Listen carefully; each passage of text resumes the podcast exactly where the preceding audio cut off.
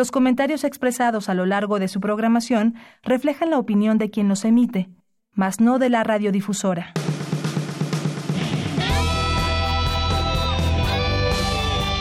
Prisma RU. Relatamos al mundo.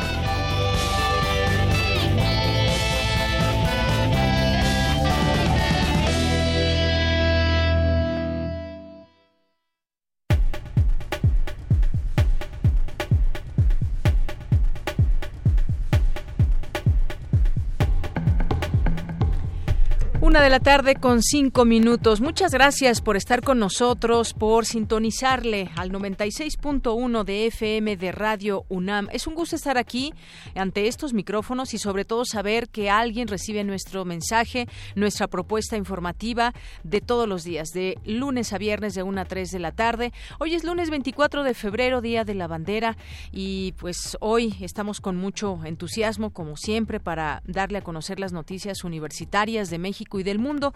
Hoy nuestros temas versarán en torno a eh, pues estos cinco ejes que se han implementado desde la UNAM para terminar con la violencia de género. Hoy nos toca analizar el último de ellos. Hemos estado aquí platicando de todos estos ejes vinculatorios también que se tendrán a disposición para pues llevar a cabo estas acciones que nos dirijan hacia terminar con la violencia de género. Vamos a platicar el día de hoy con la doctora Alicia Elena Pérez Duarte y Noroña, que es doctora en Derecho, autora de varios libros relacionados con estudios jurídicos de género y es investigadora del Instituto de Investigaciones Jurídicas de la UNAM. También vamos a platicar ya en nuestra segunda hora sobre el coronavirus que ya hace eh, hoy por la mañana pues se declara la Organización Mundial de la Salud que nos preparemos para una pandemia. Y esto pues tiene sus significados en torno a lo que estamos viviendo que el mundo se prepare para una eventual pandemia eh, por este nuevo coronavirus. Hay algunos lugares que lo están resintiendo más que otros. En el caso de Italia tuvimos noticias el fin de semana incluso pues eh, terminaron antes un festival importante que se llevaba a cabo allá. Y hay algunas zonas sobre todo también del norte donde se han tomado medidas más drásticas para evitar su propagación. Vamos a hablar de este tema también en esta emisión con Ileana Rodríguez Santibáñez, que es directora en Derecho y maestra en Relaciones Internacionales por la UNAM, profesora investigadora del TEC de Monterrey, Ciudad de México, y forma parte del Sistema Nacional de Investigadores del CONACIT. Eh, ¿Cómo afecta a los temas internacionales en cuanto a la economía, por ejemplo, y también cómo se prepara el mundo para enfrentar esta eventual eh, pandemia que nos ha mencionado hoy la Organización Mundial de la Salud. Así que de esto platicaremos también. Como todos los días, la información universitaria de México y del mundo. Tendremos también información cultural. Tendremos la Gaceta UNAM el día de hoy, la cartografía RU con Otto Cázares y las actividades de la Sala Julián Carrillo también. Así que esto forma parte de nuestra propuesta informativa del día de hoy. Gracias por estar con nosotros. Y no se olviden también de eh, generar mensajes, preguntas, de comunicarse con nosotros a través de, redes sociales, arroba PrismaRU en Twitter, PrismaRU en Facebook y nuestro número en cabina es el 5536-4339. Así que desde aquí, relatamos al mundo. Relatamos al mundo. Relatamos al mundo.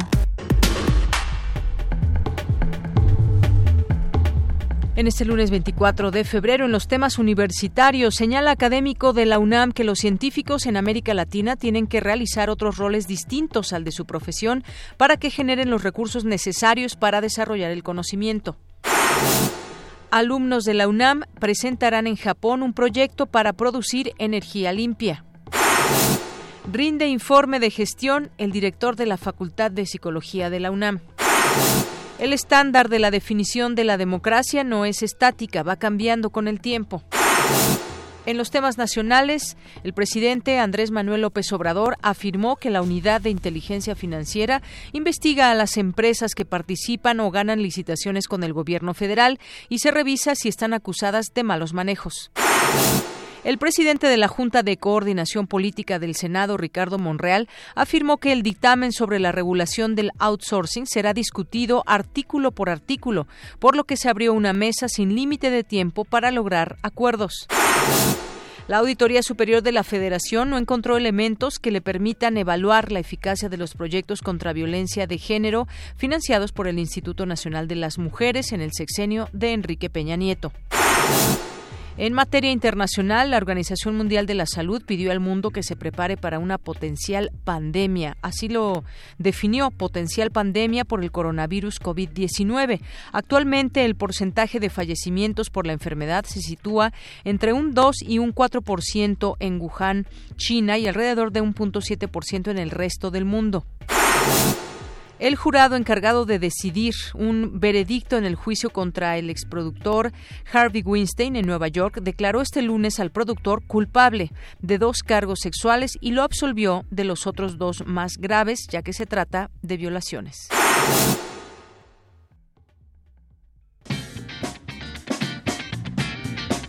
Hoy en la UNAM, ¿qué hacer y a dónde ir?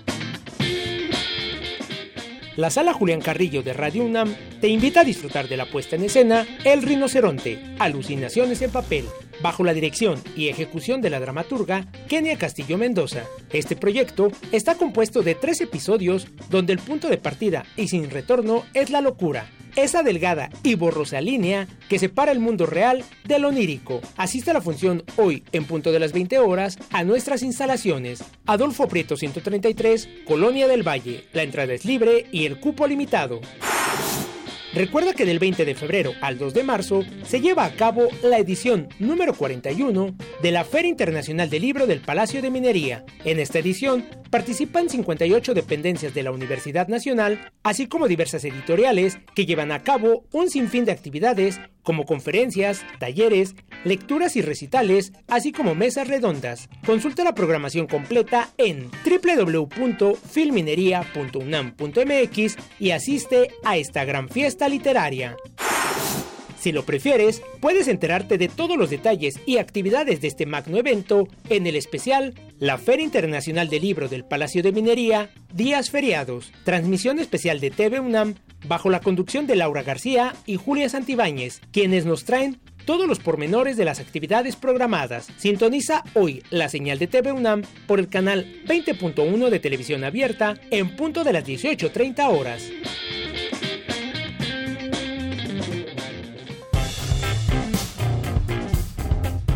Campus RU.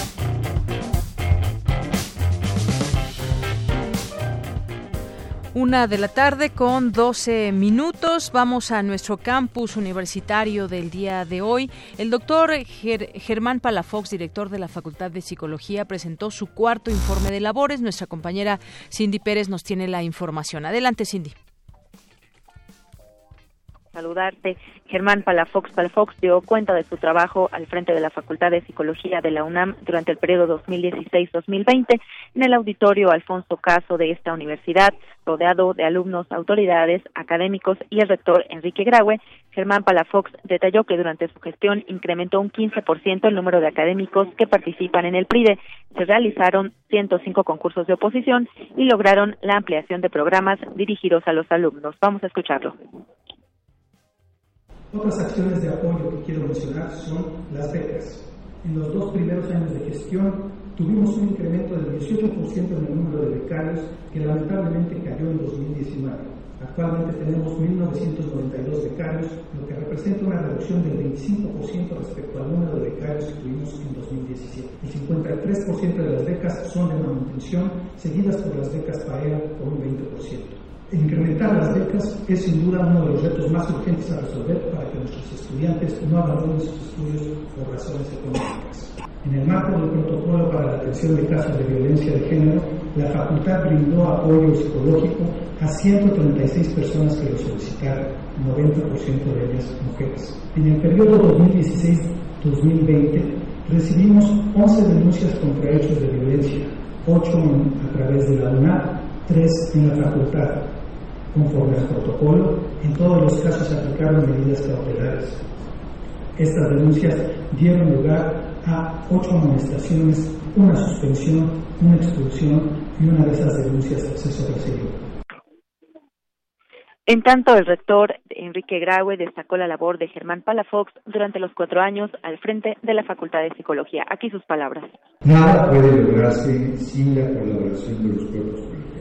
Debo celebrar estas 78 ocasiones y estos 2.600 acuerdos emitidos por el Consejo Técnico de la Facultad, así como 205 concursos de oposición abiertos.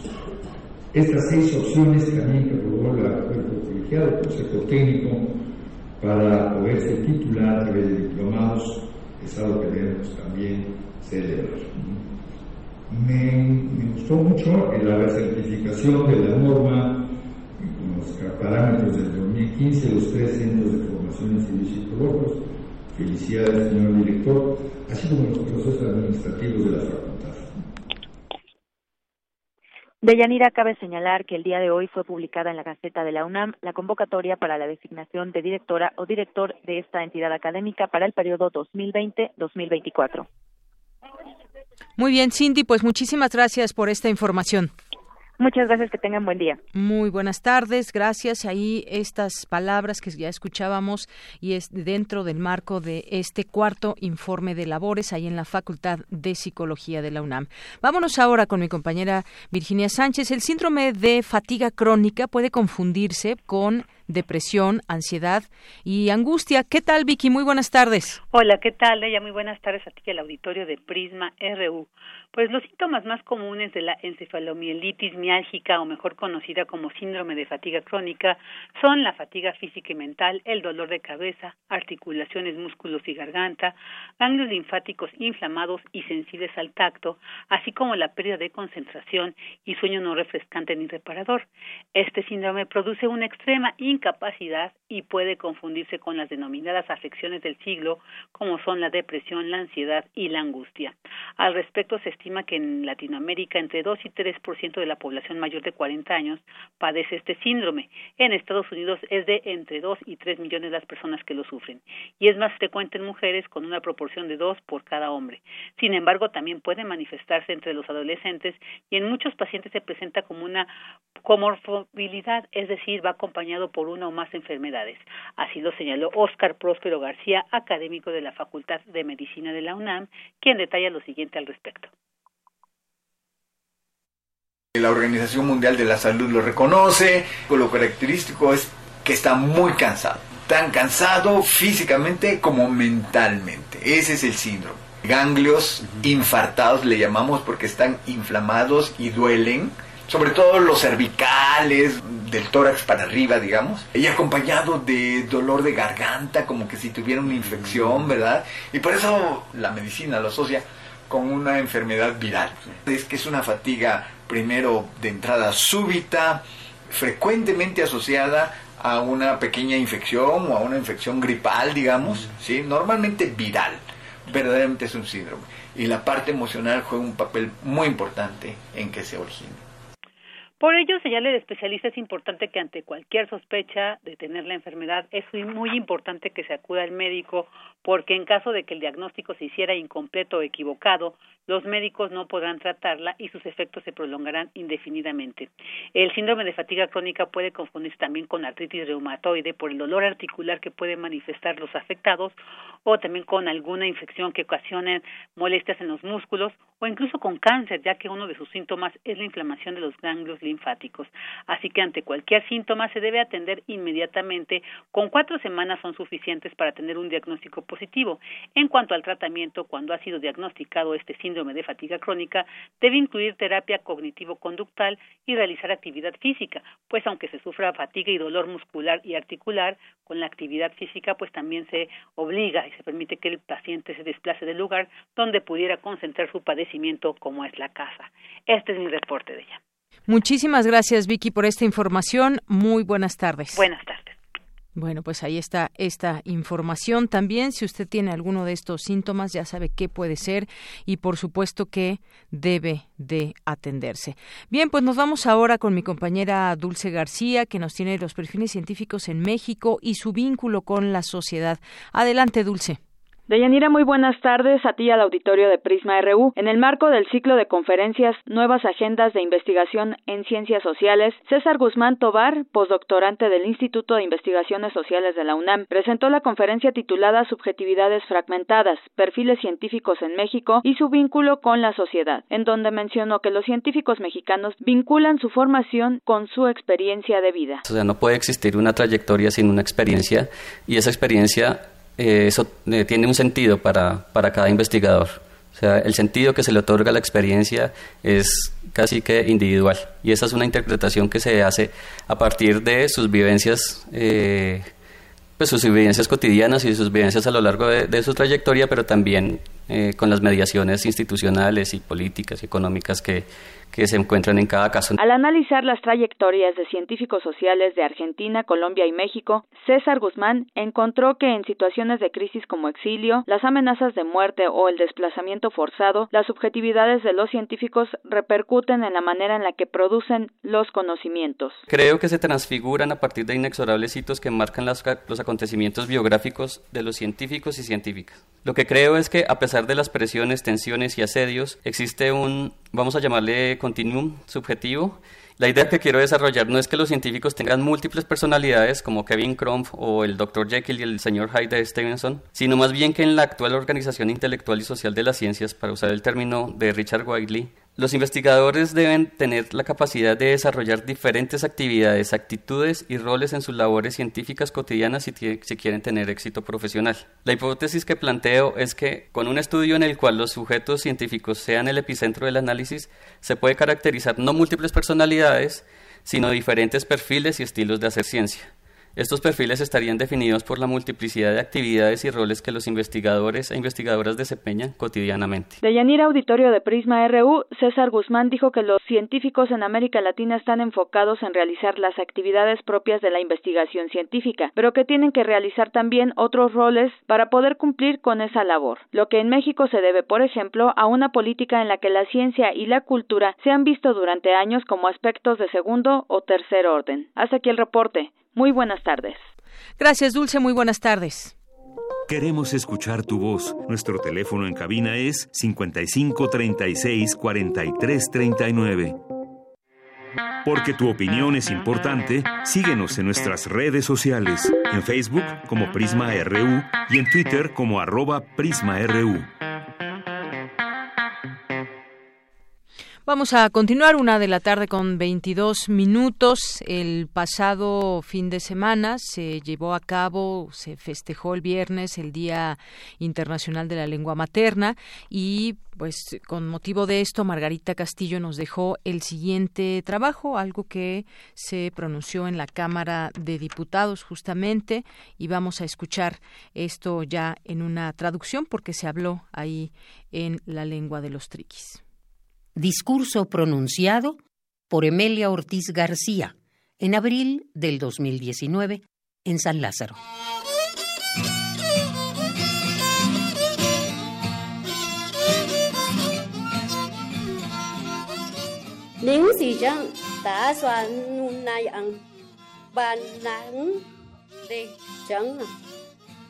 Somos triquis, un pueblo originario somos triquis, un pueblo originario cuyo corazón, como una isla en medio del mar, late en medio del vasto y escarpado territorio mixteco, al poniente de la capital de Oaxaca, en el sur de México, en el mismo vientre de las civilizaciones mesoamericanas.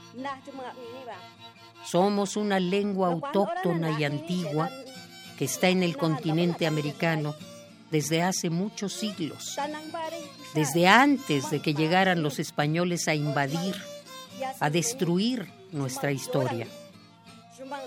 Somos una lengua fuerte que ha recorrido el tiempo desde antaño hasta el día de hoy. Somos desde nuestros orígenes un pueblo de la tierra, un pueblo de campo, un pueblo agrario, un pueblo que siembra maíz, plátano y café.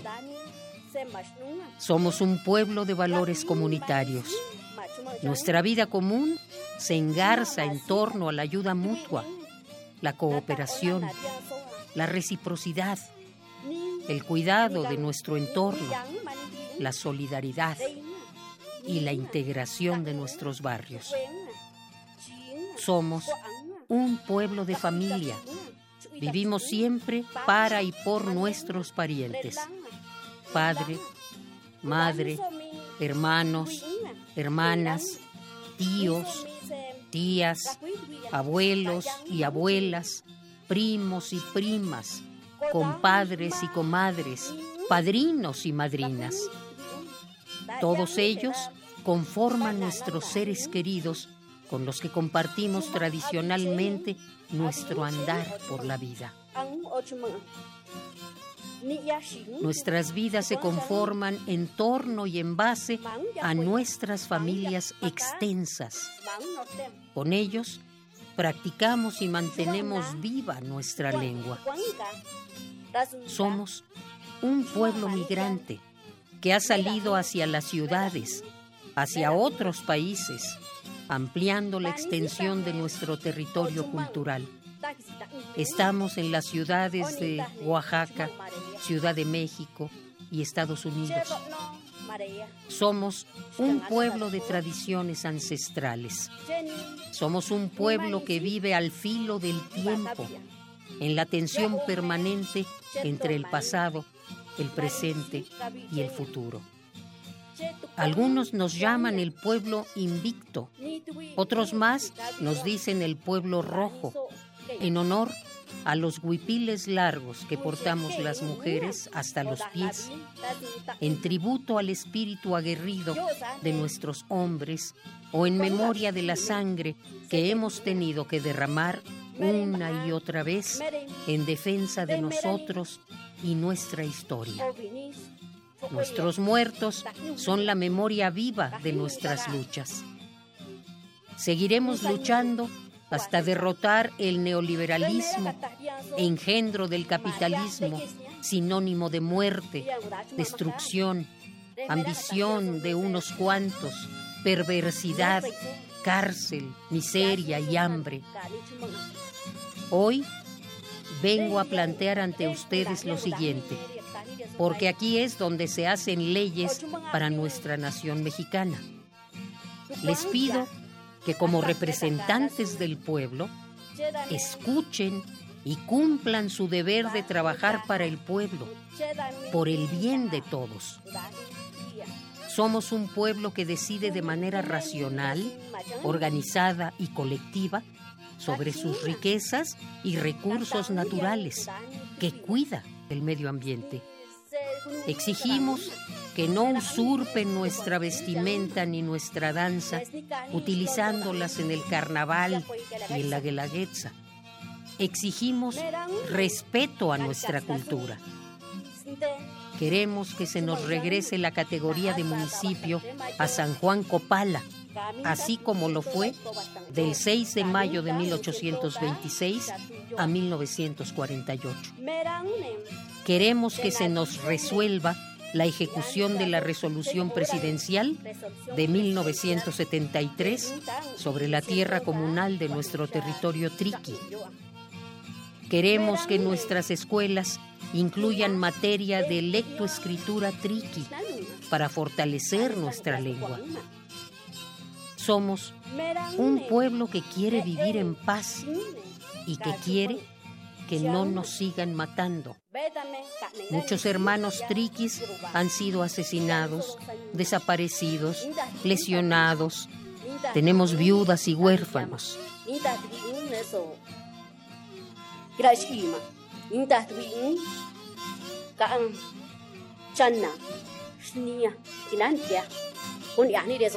Gracias.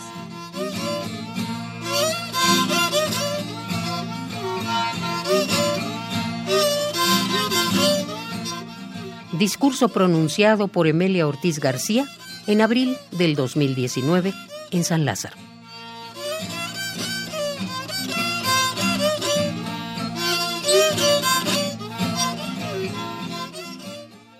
Queremos escuchar tu voz. Nuestro teléfono en cabina es 55 36 43 39. Porque tu opinión es importante, síguenos en nuestras redes sociales, en Facebook como Prisma RU y en Twitter como arroba PrismaRU. Continuamos una de la tarde con 29 minutos. Dábamos a conocer algunos datos acerca del coronavirus, COVID-19. Y bueno, pues hace unos, unas horas el director de la Organización Mundial de la Salud instó hoy al mundo a que se prepare para una eventual pandemia de este nuevo coronavirus. Eh, el incremento de los casos fuera de China eh, continúan también y ha desatado algunas caídas bruscas de los mercados globales de acciones y en los en los futuros de Wall Street por la búsqueda de seguridad de los inversores. Y bueno, también se lleva a cabo una reunión de finanzas del G20 que centra sus efectos justamente en este tema del coronavirus. Hay ministros de finanzas, gobernadores de los bancos centrales de los países del G20 que han iniciado el sábado un encuentro de dos días en Riyadh dedicado al estado de la economía mundial y a las repercusiones de la epidemia del nuevo coronavirus. Y nosotros para hablar de este tema aquí en Prisma RU de Radio hemos invitado a la doctora Ileana Rodríguez Antibáñez, que es doctora en Derecho y maestra en Relaciones Internacionales por la UNAM, profesora investigadora del TEC de Monterrey, Ciudad de México, y forma parte del Sistema Nacional de Investigadores del CONACIT. Doctora, bienvenida a este espacio. Muy buenas tardes. Gracias, Villanira. Un saludo para ti y todo tu auditorio. Buenas tardes. Pues, doctora, nos interesa eh, ir siguiendo este tema del coronavirus, cuál es lo que, pues, lo que está sucediendo, cómo se van acomodando las cosas ante lo que ya dice la Organización Mundial de la Salud, que se prepare el mundo para una eventual pandemia. El fin de semana, pues, vimos también cosas preocupantes que sucedieron allá en eh, Italia. Se están tomando medidas, pues, muy fuertes para evitar la propagación, pero todo este tema también de, la economía, de las finanzas en el mundo, pues eh, preocupa ante esta situación. ¿Cómo podemos leer este escenario internacional? Sí, em, difícil si consideramos que desde la guerra económica subsistente por temas como el acero y el aluminio entre dos de las potencias económicas más importantes como lo son justamente Estados Unidos y China y otros socios comerciales productores también de este tipo de materias como lo puede ser la propia Unión Europea, estábamos observando desde el año pasado ya una desaceleración que incluso en la economía mexicana ha impedido un crecimiento constante.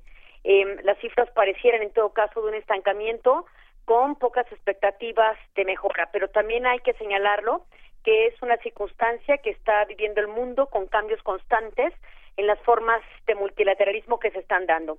En este marco tan importante es que justamente, como citas bien, la Organización Mundial de la Salud ha hecho un llamado a no bajar la guardia y mantenerse alertas a la posible eh, generación de una pandemia y que básicamente surge cuando varios estados al mismo tiempo empiezan a, padecer casos elevados, en este caso del llamado coronavirus.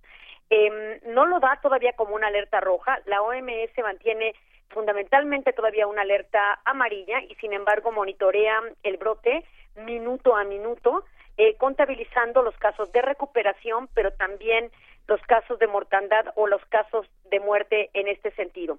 Eh, ¿qué, ¿Cuál es la problemática que enfrentamos con las alertas anteriores y las que se siguen generando y lo que podría ocurrir ante una pandemia? Bueno, fundamentalmente estamos viendo que la mayor cantidad de materia prima y componentes, por ejemplo, en materia electrónica, pero también en materia de alimentos, por ejemplo, en el tema avícola, proviene de, China.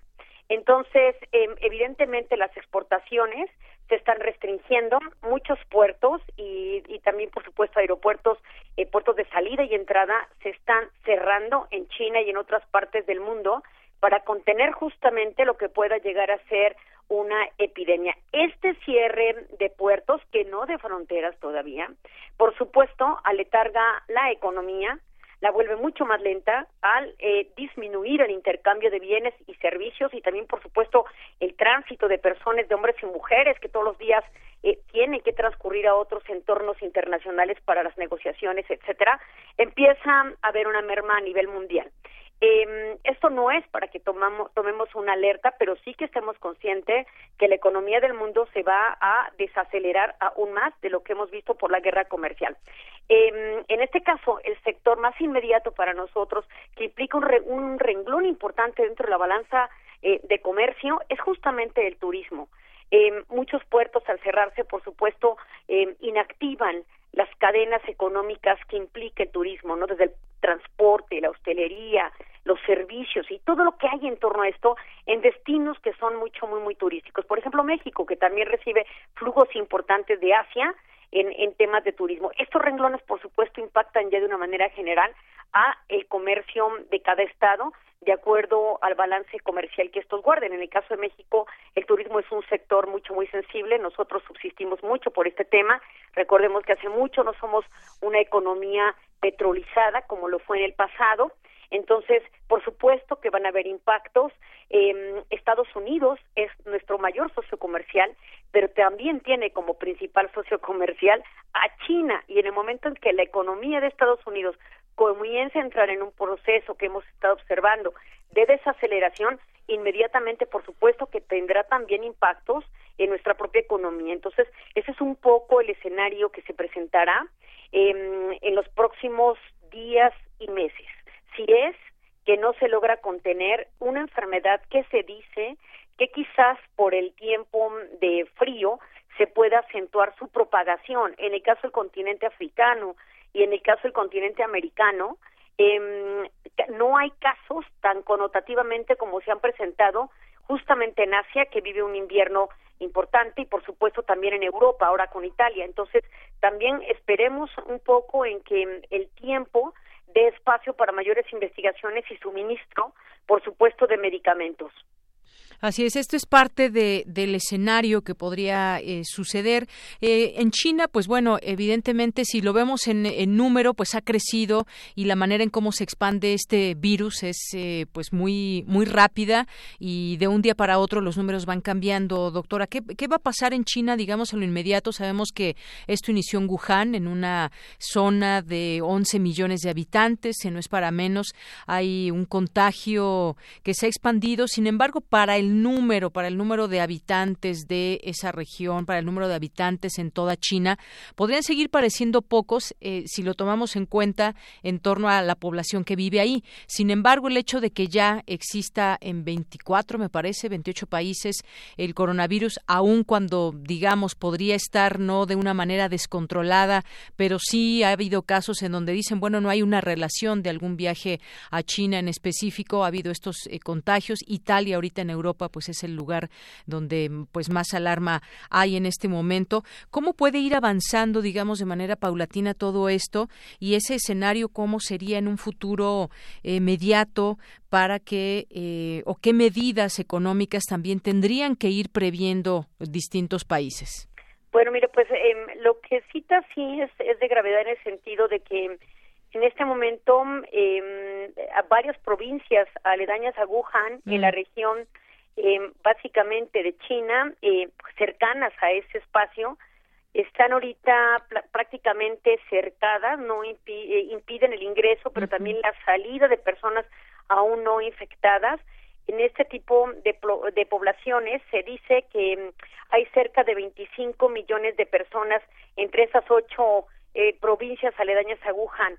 Entonces, eh, lamentablemente, pues es difícil conocer con exactitud qué es lo que está ocurriendo, porque más allá de la responsabilidad internacional que tiene China de declarar a la Organización Mundial de, de Salud todo lo que está pasando en su entidad, sabemos que China tampoco es muy efectivo en darle información propicia y a tiempo que se requiere. Entonces, hay cierta eh, secrecía en el manejo de la información que China está teniendo en torno a esto. Ahora, ¿qué, qué está ocurriendo en otros estados cercanos y aquellos que ya están comenzando a tener casos. Evidentemente estamos viendo las revisiones en puertos de llegada, eh, navieros eh, terrestres y por supuesto aéreos, que las medidas se han exacerbado eh, de las revisiones de aquellos estados donde ya existe el brote. Por ejemplo, provenir de un estado mm, que está en Asia, por supuesto, va a meritar mucha más revisión o aquellos estados europeos donde también ya se ha presentado la enfermedad. Entonces, esto ha hecho mucho más también lento el tráfico aéreo y de puertos, eh, repito, marítimos, en el sentido de las revisiones que se están haciendo. eh, esto también, por supuesto, aletarga el intercambio de eh, bienes y productos, porque finalmente tiene una revisión mucho más importante que cualquier otra. Entonces, lo que estamos viendo es esto, que los estados están protegiéndose con medidas proteccionistas, pero convalidadas ahora sí con la Organización Mundial de Comercio eh, por temas de salubridad. En temas de comercio internacional se pueden imponer barreras no arancelarias e incluso arancelarias cuando se trata de temas fitosanitarios o temas que se requiera salvaguardar la salud de los ciudadanos de un Estado. Entonces, ¿qué es lo que va a pasar? Que en aras del derecho internacional y las medidas que se permiten, los Estados irán teniendo medidas mucho más importantes para impedir que un brote vaya a surgir en sus territorios.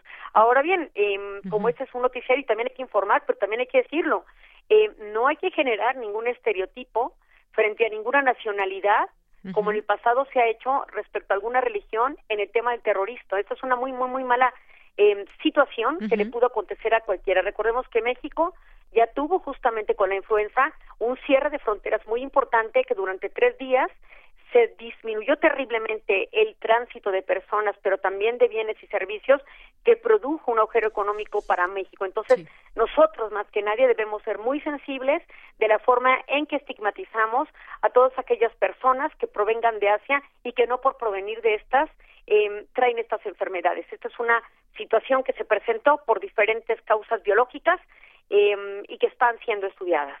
Así es, doctora. Y también nos viene a la mente justamente eso que usted recordaba, ejemplos de otras situaciones como el caso en México del H1N1, pero también el, el SARS allá mismo en China y otras otras ocasiones en que, bueno, sobre todo estas, donde ya ha habido, digamos, una situación similar que nos insta a esa preparación, a saber eh, conocer cómo se dieron esos casos y cómo finalmente se venció para que, pues, no se siguiera esto propagando. Se habla, por ejemplo, del COVID-19 que la vacuna estaría pues en un poco más de un año y lo que se tiene es justamente pues atender estos casos con lo, las medidas que se tomen en cada país, los eh, las medicamentos que se que se sugieran, pero no hay una vacuna, no se puede hablar de que ya se está digamos acabando con esto, sino incluso pues se sigue propagando. Esto también es una una alerta que se sitúa en cada en cada país. ¿Qué pasaría con la con la población, por ejemplo,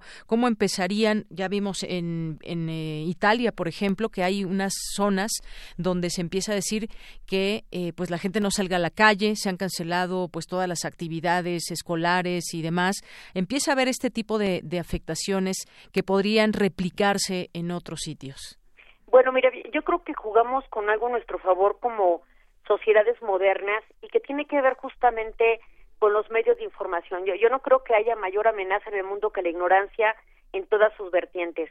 En, en la cuando hubieron las grandes pandemias que ocasionó eh, la viruela, el sarampión, la gripe española, la peste negra, el VIH en su ignorancia que había, la plaga, etcétera, etcétera, etcétera, eh, no había información y cuando la había no llegaba a tiempo a los ciudadanos. Pero esta vez estamos rodeados de redes sociales y por supuesto noticiarios como el tuyo y otros muchos que hacen una deber, un, tienen un deber ético importante de informar a la gente sin alterar eh, la normalidad de nuestras vidas, pero sí apelando a la forma en que debemos protegernos.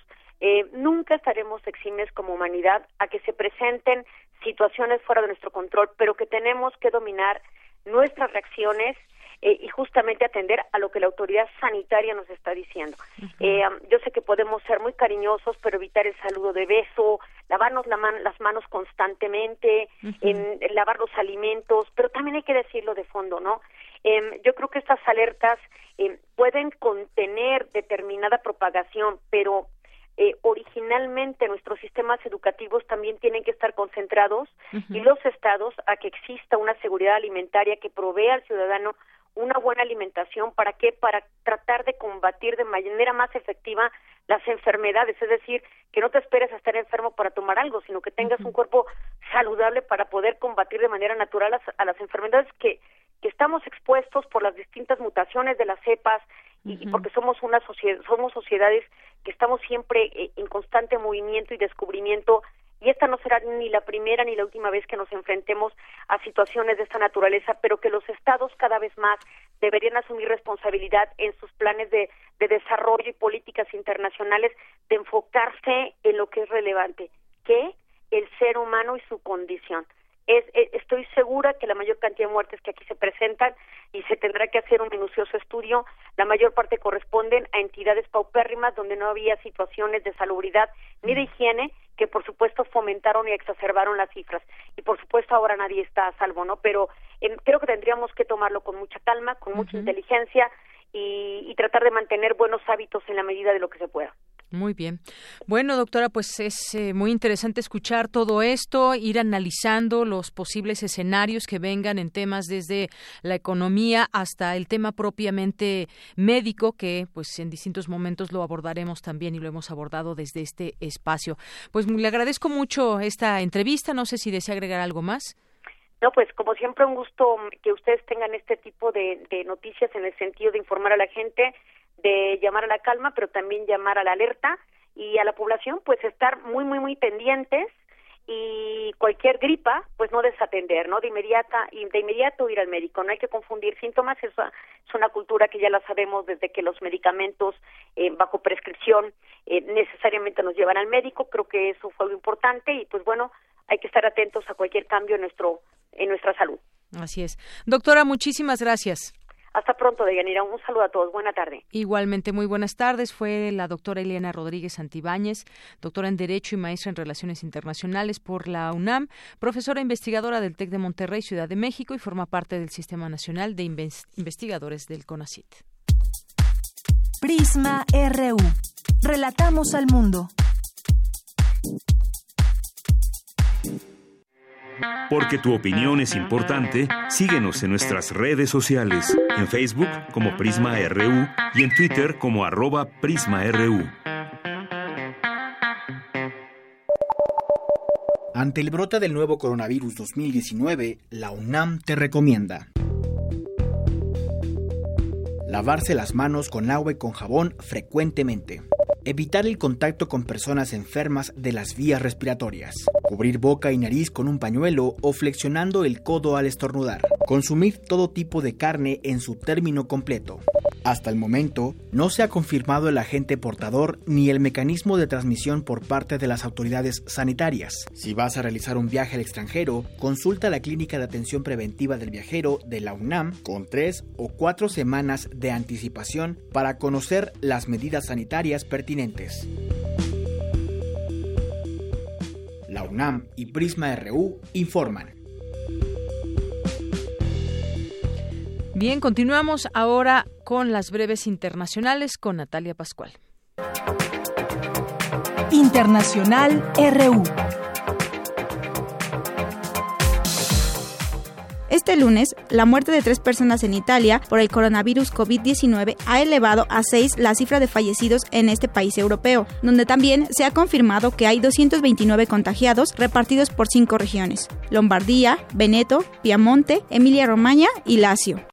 En tanto, el gobierno de Irán afronta una grave crisis de credibilidad por su gestión del brote de COVID-19, ya que un diputado de Qom, la ciudad más afectada, aseguró este lunes que medio centenar de personas han muerto por esta enfermedad desde hace dos semanas y denunció la falta de medios en los hospitales. China decidió hoy prohibir completamente y de forma inmediata el comercio y el consumo de animales salvajes, una práctica que supuestamente contribuyó a la propagación del nuevo coronavirus. Estados Unidos reafirma su alianza con la India. El presidente Donald Trump comenzó hoy una visita de dos días por el país asiático, donde firmará un acuerdo militar por un valor de 2.600 millones de dólares. Este lunes comenzó el juicio para determinar si se extradita a Julian Assange, fundador de Wikileaks, de Reino Unido a Estados Unidos, donde está acusado de difundir información confidencial de este país en 2010. El proceso ha sido ampliamente criticado, calificando el trato recibido por el activista de injusto y denunciando el deterioro de su estado de salud.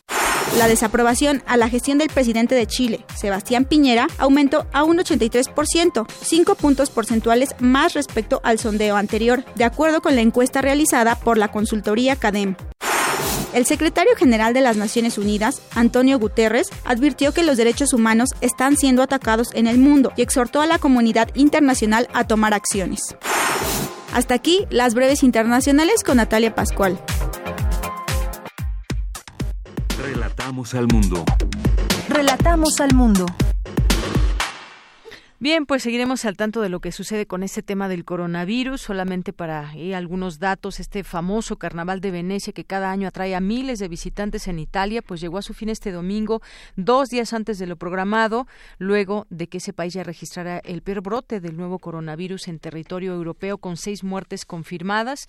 Las autoridades italianas, italianas confirmaron hoy que seis personas han fallecido en el país por el coronavirus y los casos de contagio ascienden a 224, una decena de localidades de las regiones norteñas de Lombardía y Véneto están efectivamente aisladas bajo el plan de cuarentena. Las autoridades han pedido a unas 50.000 personas de las aldeas en dos regiones norteñas que no salgan de sus casas y bueno, pues se declara la prohibición de entrada o salida de estas zonas de brote con la excepción de quien reciba un permiso especial. Todas las escuelas y actividades deportivas y recreativas han sido suspendidas en esas regiones y se ha extendido a 26 países también donde se han confirmado hasta este domingo más de 1.400 casos y 11 muertes. Nos recordó también cuando en México, aquella ocasión 2009, eh, con el H1N1, que también se habían cancelado estas actividades deportivas, eh, se suspendieron aquí en la Ciudad de México. Continuamos. Relatamos al mundo. Relatamos al mundo.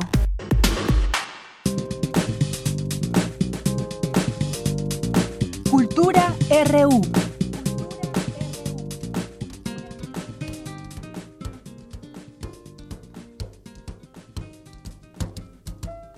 Fly me to the moon, let me play among the stars, let me see what spring is like on Jupiter and Mars. In other words, hold my hand. In other words, baby, kiss me. Bien, nos vamos ahora a la sección de cultura con Tamara Quiroz. ¿Qué tal, Tamara? Muy buenas tardes. Deyanira, muy buenas tardes a ti y a todos aquellos que nos acompañan en esta tarde de lunes. Gracias por iniciar la semana con nosotros. Iniciamos con música, esa voz que, engalana esta frecuencia. Eh, si ustedes, si ustedes que nos escuchan esta tarde a través de esta frecuencia tuvieran la oportunidad de viajar a la luna, ¿lo harían? O si tuvieran la oportunidad de poblar algún otro planeta, ¿se irían? ¿Harían ese viaje? ¿Se aventarían? Eh, lo pregunto porque a lo mejor en algún momento de nuestra vida quisimos ser astronautas o viajar a la luna de una u otra forma. Esas eh, otras formas que son expresiones artísticas, bueno, a través del teatro, a través del cine, podemos hacer viajes a lugares que jamás imaginamos. Y bueno, les cuento que Ayer fui al Teatro Helénico, donde está en temporada la obra Mañana. Esta obra pues nos muestra una pareja que están a punto de mudarse a Tierra 2, que es nada más y nada menos un planeta recién descubierto y ese es el inicio de una historia que seguro los hará reír y también en ocasiones los va a hacer llorar. Me interesaba mucho saber más y compartirles de este proyecto, por eso invité a este espacio a Reynolds Robledo. Él es guionista, director escénico y dramaturgo. Reynolds bienvenido a este espacio, muy buenas tardes. Muy buenas tardes, Tamara, gracias por la invitación y gracias por tus palabras a la obra y aquí para, para, hablar un poquito más de, mañana. Excelente, no, pues de nada. De hecho, sí, ayer, fui al, al, Teatro Helénico a ver esta obra que ya inició temporada desde enero y que, bueno, además ya está en su última semana y me gustaría que nos platicaras cómo surgió la idea de esta puesta en escena. Pues mira, creo que muy bien lo apuntabas, ¿no? Todos algún día, alguna vez en la vida hemos dicho, ¿qué pasaría si empezara, si yo pudiera vivir en otro lado, ¿no? Empezar de cero en mi vida, este, y creo que todos nos hemos preguntado eso, lo hemos hecho, quizás, o hemos empezado eh, tomando decisiones para, para vivir mejor en un planeta, ¿no? En el caso de mañana, pues sí, como lo mencionas, se plantea la posibilidad de, de habitar una nueva tierra que se llama Tierra 2, y es el pretexto, ¿no? Aunque no llegamos a ver a Tierra 2 como tal, nos la podemos imaginar y creo que eso es muy muy simbólico en, el mundo en el que vivimos actualmente, ¿no? Siempre queremos algo bueno, siempre queremos empezar de cero y para mí era muy importante hablar de eso, de, de, de qué significa para cada quien plantarse en, en, en, el, en el mundo, quiénes queremos ser en el mundo y creo que la base más importante de saber quiénes somos empieza en nuestra familia. y de eso va la historia, ¿no? Al final del día mañana trata mucho de lo que de las relaciones de padres e hijos y creo que cualquiera nos podemos identificar con eso. Sin duda. Oye, Reynolds, en esta, en esta puesta en escena, pues planteas, eh, digamos que hay tres ejes eh, temáticos, ¿no? Hay una familia homoparental, hay también el tema de la adopción y también el tema del Alzheimer. Sí, pues. De una u otra forma, ¿no? Este juego de la memoria. Sí, el juego de la memoria surgió justo de eso, ¿no? ¿Qué, qué, qué significa empezar de cero, ¿no? ¿Qué dejaríamos atrás en nuestra vida? Y si seríamos capaces de que el pasado sea eso y borrarlo y empezar de cero y empezar solamente a planear el futuro y nuevos nuevos nuevos recuerdos. Sin embargo, a pesar de que de que la obra está planteada en un momento, digamos, no tan lejano en el futuro, pues yo sí creo que los problemas o, las dudas que tenemos como seres humanos van a seguir siendo las mismas. Y eso tiene que ver con quién queremos ser y, y que queremos ser ser queridos, ¿no? Entonces, la, el planteamiento de la adopción, este, donde en el caso de la obra una niña es capaz de elegir la familia con la que quiere estar. Y no solamente el que sea asignada a una familia, sino que también ella ya es capaz en este mundo decidir quién, con quién quiere formar pues, su propia tribu. Y y la decisión de que fueran dos hombres pues fue pues muy sencilla no yo creo que es un tema que que nunca se planteó como algo controversial nunca se planteó como algo que se tratara específicamente de, de familias homoparentales o que fuera el tema eje sino que quisimos fluir con eso y creo que tanto los actores como Cristian Magalón, el director, lo han hecho muy bien porque tú ves a, seres humanos conviviendo con seres humanos, con sus padres, con sus madres, con sus hermanos, con su pareja y no tiene nada que ver realmente la preferencia sexual. Afortunadamente creo que el público lo ha recibido así, no, ha, no ha sido un tema porque no queremos provocar nada más que lo veamos como lo que es, como algo normal, como algo de amor, como algo de, de gente que se quiere entre, entre sí misma y y el tema de la memoria con el Alzheimer, pues sí, creo que fue el pretexto también de decir qué pasaría un personaje que se aferra al olvido, si te fijas los personajes constantemente olvidan algo, ¿no? Las llaves, eh, una cita y alguien, alguien que se aferra mucho al pasado por, por un suceso que ocurre en la obra y no suelta y no suelta y no quiere que nadie se olvide de eso porque es importante recordarlo porque fue algo que parte de esta familia y que también la conforma al final del, del día y la constituye y está el personaje de Alzheimer que se está olvidando de todo y qué ocurre con eso, ¿no? Cómo qué tan difícil es ver que una persona está olvidando y cómo tratamos a una persona enferma con Alzheimer. Creo que hay mucha falta de educación de cómo las familias o las personas cercanas a alguien con Alzheimer debe tratarla. Y creo que la obra, a pesar de que tampoco tiene que ver con que sea una obra sobre el Alzheimer, pues sí tenemos un personaje que, que tiene esta, esta condición y que pues se vuelve un punto muy importante a nivel dramático en la historia.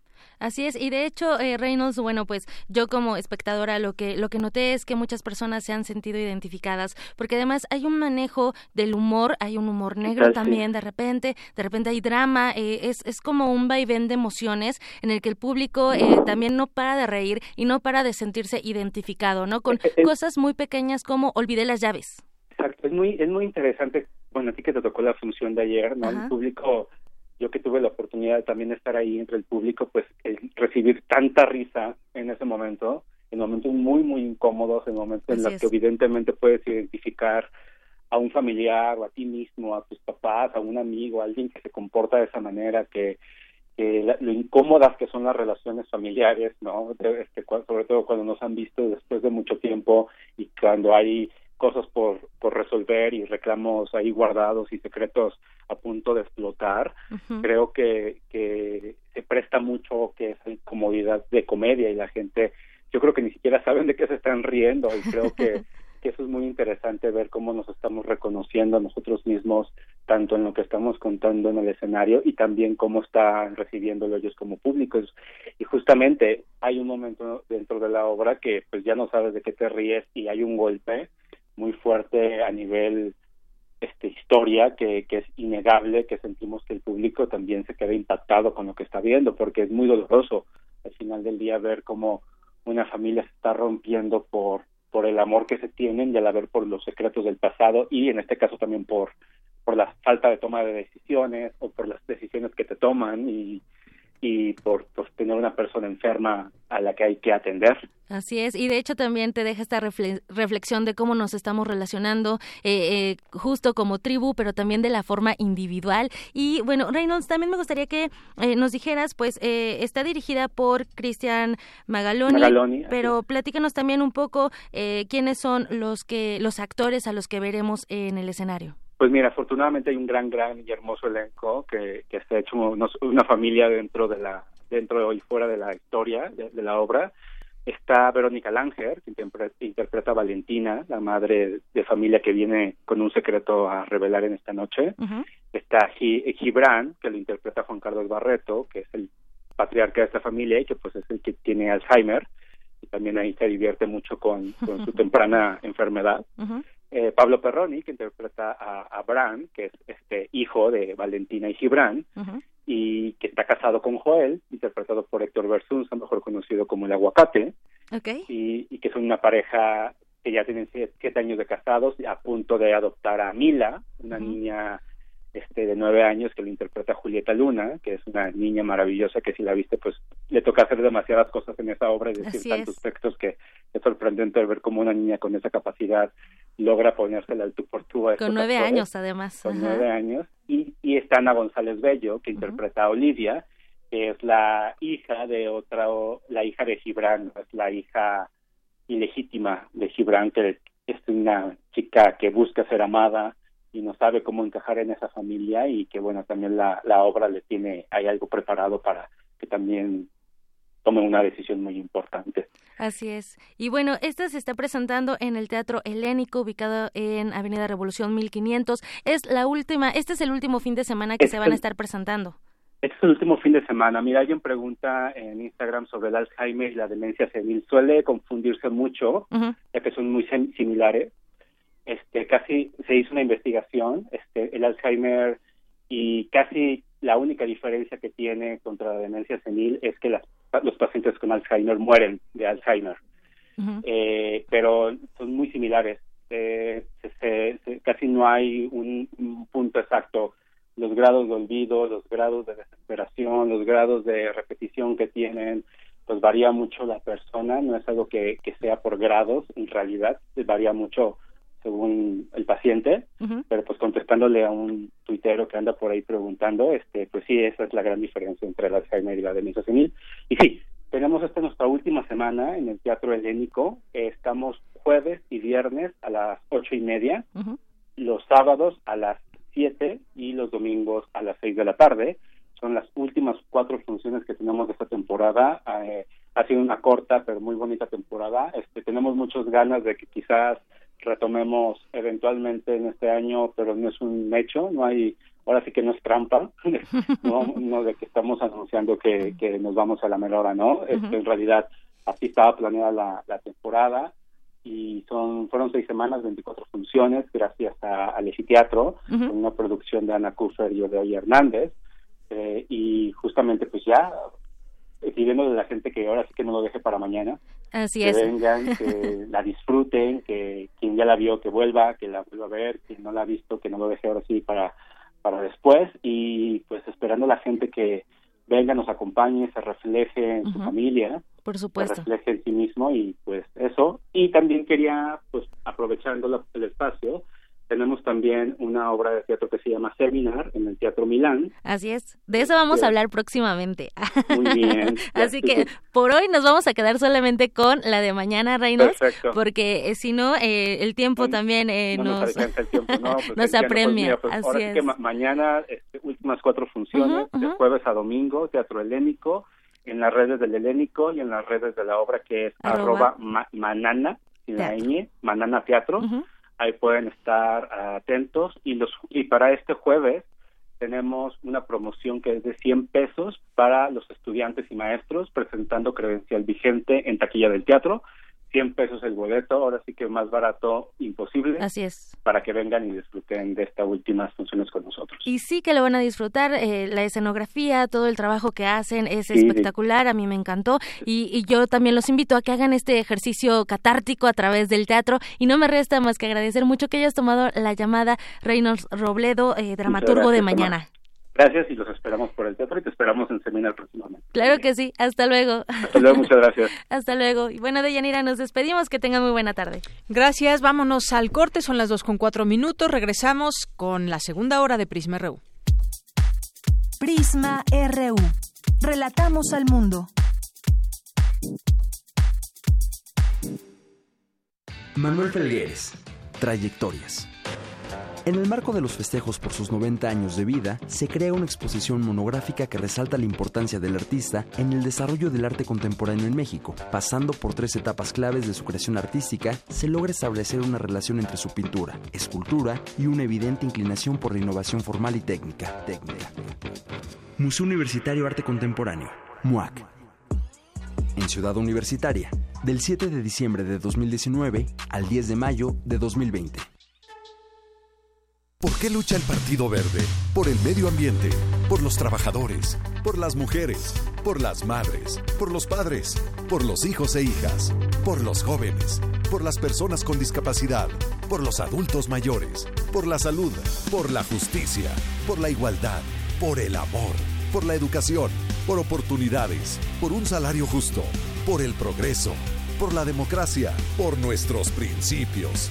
Actitud Verde, por un México con futuro. En la Secretaría de Marina te ofrecemos la oportunidad de prepararte en la Universidad Naval. Estudia una carrera de nivel licenciatura o técnico profesional en los establecimientos educativos navales ubicados a lo largo del país. En nuestros centros de educación podrás obtener una formación científica y tecnológica. Al inscribirte, recibirás más que educación integral de calidad, un proyecto de vida. Visita el sitio www.gov.mx diagonal Universidad Naval y conoce las opciones que tenemos para ti. Secretaría de Marina. Gobierno de México.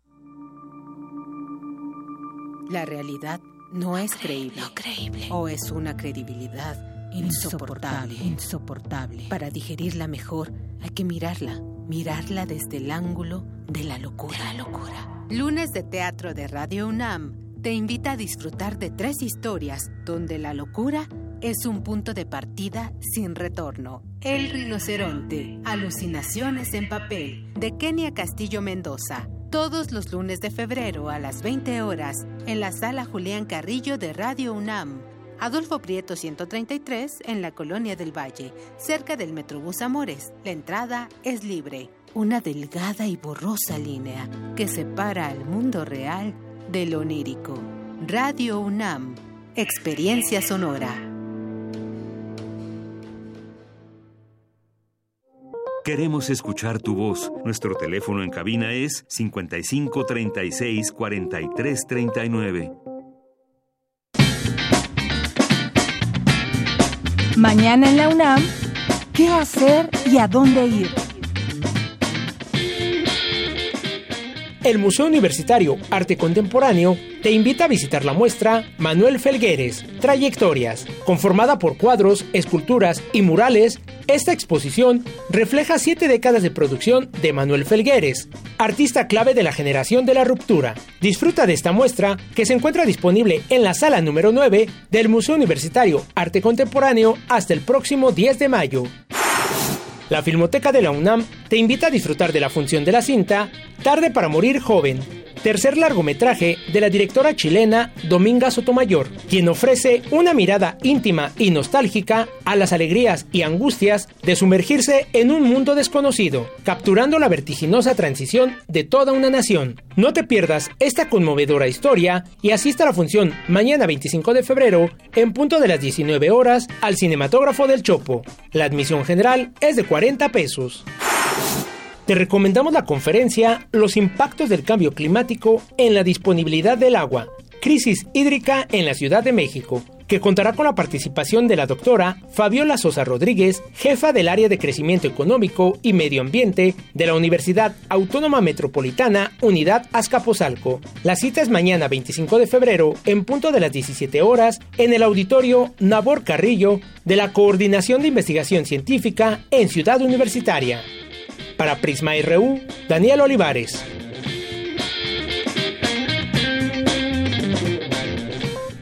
Continuamos dos de la tarde con ocho minutos. Muchas gracias por continuar con nosotros. Vamos comenzando nuestra segunda hora de Prisma RU.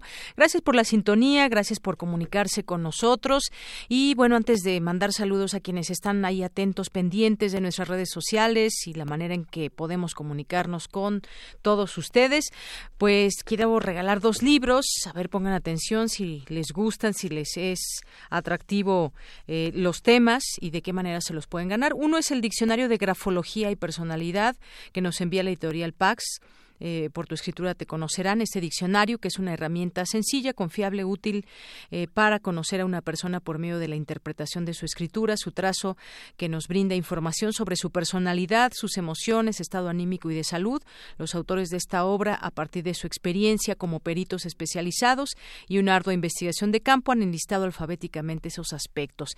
Y luego tenemos este de grafología y personalidad. Y luego tenemos otro de Raquel Guerrero, también de Editorial Pax, ¿Por qué mis padres no me aman? Eh, y pues eh, si el amor de los padres es maravilloso y extraordinario, ¿por qué en ocasiones causa tanto dolor? ¿Por qué nos maltratan y hieren como si no nos amaran? Es difícil explicarnos por qué actúan así. ¿Acaso será que somos malos hijos? ¿Lo merecemos? Son algunas de las preguntas que se plantean en este libro. Lo único que tienen que hacer es enviar un Twitter a nuestra cuenta arroba prisma.ru, arrobando a Prisma y también a Editorial Pax. Así los encuentran Editorial Pax y que tienen que empezar a seguirlos. Si no nos siguen, también tienen que empezar a seguir a Prisma y nos dicen cuál de los dos libros les es de su interés y las primeras personas que nos escriban son las ganadoras de estos libros, Grafología y Personalidad y ¿Por qué mis padres no me aman? De Raquel Guerrero y la editorial Pax, editorial Pax, así están en Twitter. Y también queremos hacerles una invitación a la obra de teatro Bolero, el amor debería ser de alguna manera es la historia de tres parejas muy distintas que se descubrirán en las peores circunstancias y aprenderán cómo son y cómo es estar con alguien más. Se presenta en la sala Julián Carrillo en Adolfo Prieto 133, Colonia del Valle, y es el próximo jueves 27 de febrero a las 4 de la tarde. La entrada es libre. En 1980 se estrenó en la, en la sala Julián Carrillo esta obra, Bolero, del dramaturgo mexicano Héctor Mendoza. Hoy, después de casi 40 años, poetas errantes de Radio UNAM y la compañía de teatro Drameo tienen el honor de presentar nuevamente aquellas historias situadas en la década de los 50 cuando la recién urbanizada zona de México vivía el llamado milagro mexicano. Así que ahí queda hecha esta invitación y bueno, pues nos escriben por aquí Francisco Javier Rodríguez, Alejandro Cardiel, muchas gracias a todos ustedes presentes. Mario Navarrete dice, los estamos escuchando en la zona sur. Saludos cordiales de todos en el equipo de Prisma, relatamos al mundo. Gracias compañeros, gracias. Eh, también me manda especiales saludos. Gracias, que pasen una tarde agradable todos en este caluroso lunes en la Ciudad de México. Muchas gracias, Mario Navarrete. Eh, Flechador del Sol también nos dice conocimiento científico y su aplicación para encontrar la mejor solución. Alejandro Cardiel también por aquí presente. Paloma G. Guzmán, un poquito de su vida y sueños rotos a cinco meses del ataque. María Elena, su versión confirma la autoría. Bueno, esta también hoy hay una, una entrevista en la jornada muy interesante. Eh, si no nos da tiempo de platicar sobre ello, hablamos mañana de esta saxofonista que fue atacada por su expareja. Eh, también por aquí preguntaba Alejandro Cardila, ¿Alzheimer o demencia senil? Tengo entendido que acá no somos de Alzheimer. Muchas gracias. El Zarco, que le gustó Fly Me to the Moon. Eh, Mayra Elizondo dice, excelente la intervención de la doctora Rodríguez en el tema de la epidemia del coronavirus. Me quedo con la idea de el valor del conocimiento científico para tomar mejores decisiones y afrontar mejor los problemas. Saludos con cariño. Me manda. Muchas gracias, Mayra Elizondo. Pues sí, estar al tanto de lo que dicen los, los expertos, los científicos sobre esto que se está monitoreando a nivel internacional. Mario Navarrete dice, muy interesante, pero me parece dice precisamente que el quid del asunto, la movilidad humana, es precisamente lo que dispara los casos de contagios. Por ser una enfermedad que se transmite por contacto, es más que plausible el cierre y máxima alerta de las fronteras. Muchas gracias por el comentario. Paloma G. Guzmán también, muchas gracias. Blanca Estela, eh, José Luis León, muchos saludos. César Soto también y a todos los que se sumen, muchas gracias. Bien, pues vámonos a continuar con la información. Alumnos de la UNAM presentarán en Japón un proyecto para producir energía limpia. Cristina Godínez nos platica. Hola, ¿qué tal, Deyanira? Un saludo para ti y para el auditorio de Prisma RU. Los estudiantes inscritos en el programa Post Urban Living Innovation, PULI por sus siglas en inglés, que promueve el desarrollo y trabajo internacional entre universidades japonesas y de América Latina, presentarán su trabajo en marzo en la Universidad de Chiba, en Japón. La propuesta de los alumnos tiene que ver con el uso de basura orgánica para generar hidrógeno y que se puede emplear en el transporte público. Integran el equipo Jonathan Rubén Ubera Suárez, Juan José Ramos Álvarez, Georgina Galván López y Alejandro Márquez Aguilar, así como el académico Julián Covarrubias Valdivia, del Centro de Investigación en Diseño Industrial y del posgrado de la Facultad de Arquitectura de la UNAM es el profesor Julián Covarrubias. Es la colaboración internacional de los alumnos de la Universidad de Chiva con los alumnos de la UNAM y del TEC de Monterrey. Es un equipo conjunto. En realidad, PULI es un recurso que tiene el gobierno japonés para incentivar que sus alumnos puedan ir y tener interacción internacional. Y en este caso, bueno, eligieron a la UNAM como mejor casa de estudios para empezar a estudiar proyectos prospectivos en ambientes urbanos del futuro. Estamos trabajando prospectiva en 2030 de aplicación en hidrógeno. Julián Covarrubias indicó que la temática del programa es desarrollar propuestas que emergen de la disciplina del diseño y que buscan estimular el uso de hidrógeno para producir energía eléctrica limpia. Los estudios prospectivos permiten visualizar un futuro interesante, en el caso de Japón, la independencia energética y en el caso de México, un desarrollo más limpio en cuanto al uso del petróleo que nos queda y un futuro sustentable. Deyanira, este es mi reporte. Buenas tardes. Gracias, Cristina. Muy buenas tardes. Vamos ahora con mi compañera Virginia Sánchez. En el Instituto de Investigaciones Sociales se tuvo lugar la conferencia Modelos de Democracia, Instituciones Políticas y Contexto Social. Adelante, Vicky. Hola, ¿qué tal, Yanira y auditorio de Prisma RU? Muy buenas tardes. La definición de la democracia nunca es fija, puede cambiar en el tiempo. Por ejemplo, en el siglo XIX que las mujeres no votaran no era un problema, incluso entre progresistas. Hoy diríamos que eso es una locura y rechazaríamos los argumentos. La democracia era una visión de un concepto normativo y de un uso en el debate político. Así lo señaló Gerardo Monk, profesor de la Escuela de Relaciones Internacionales de la Universidad del Sur de California, durante la conferencia Modelos de Democracia, Instituciones Políticas y Contexto Social, que forma parte del Seminario Institucional Movimientos e Instituciones organizado por el Instituto de Investigaciones Sociales.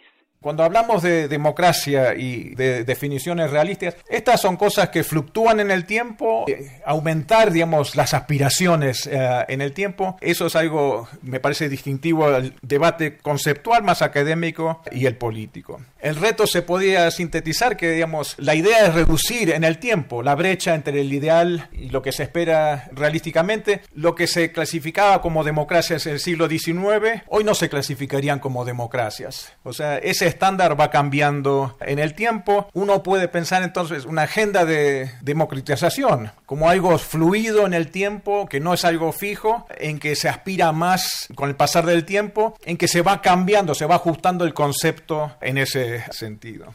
Sin embargo, señala el experto, hay una forma de pensar el tema desde la visión de que las instituciones son centrales, pero pensándolas de una forma diferente.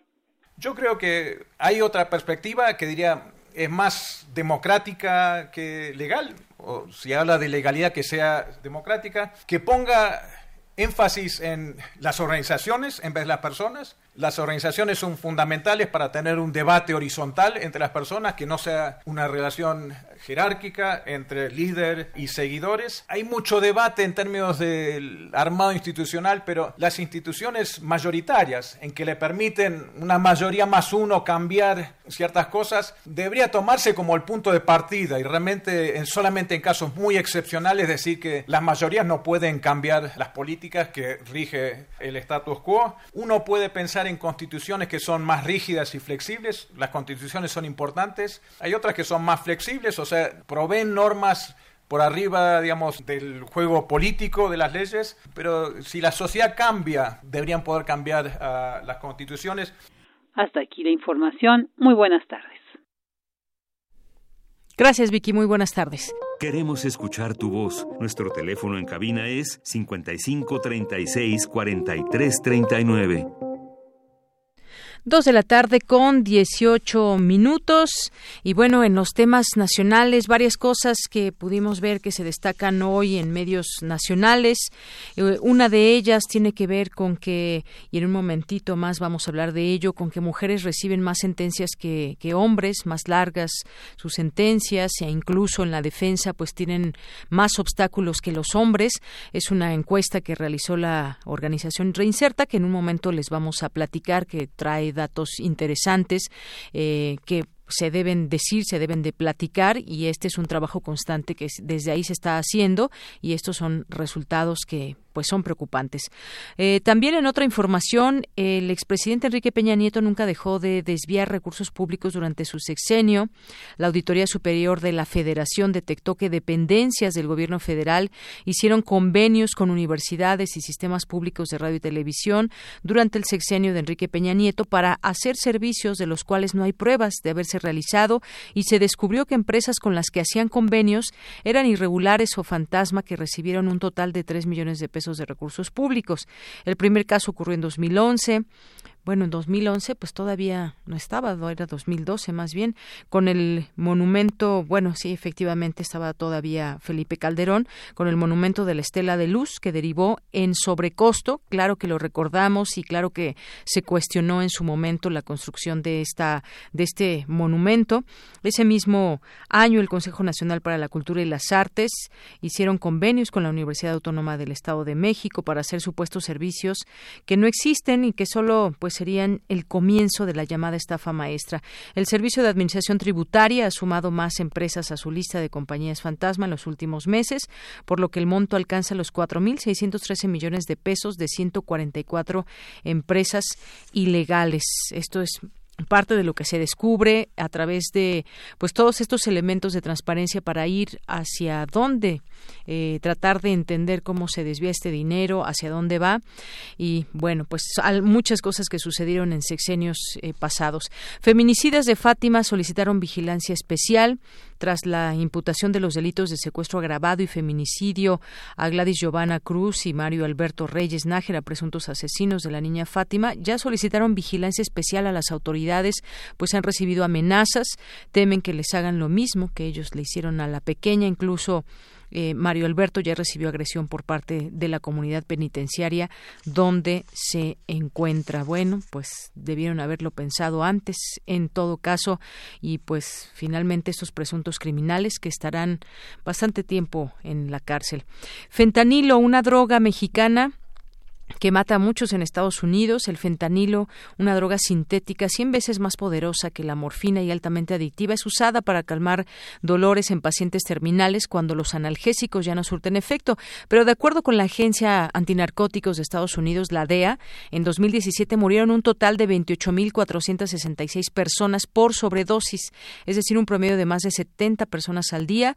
Se calculó que 50% podrían ser, podría ser por haber ingerido fentanilo.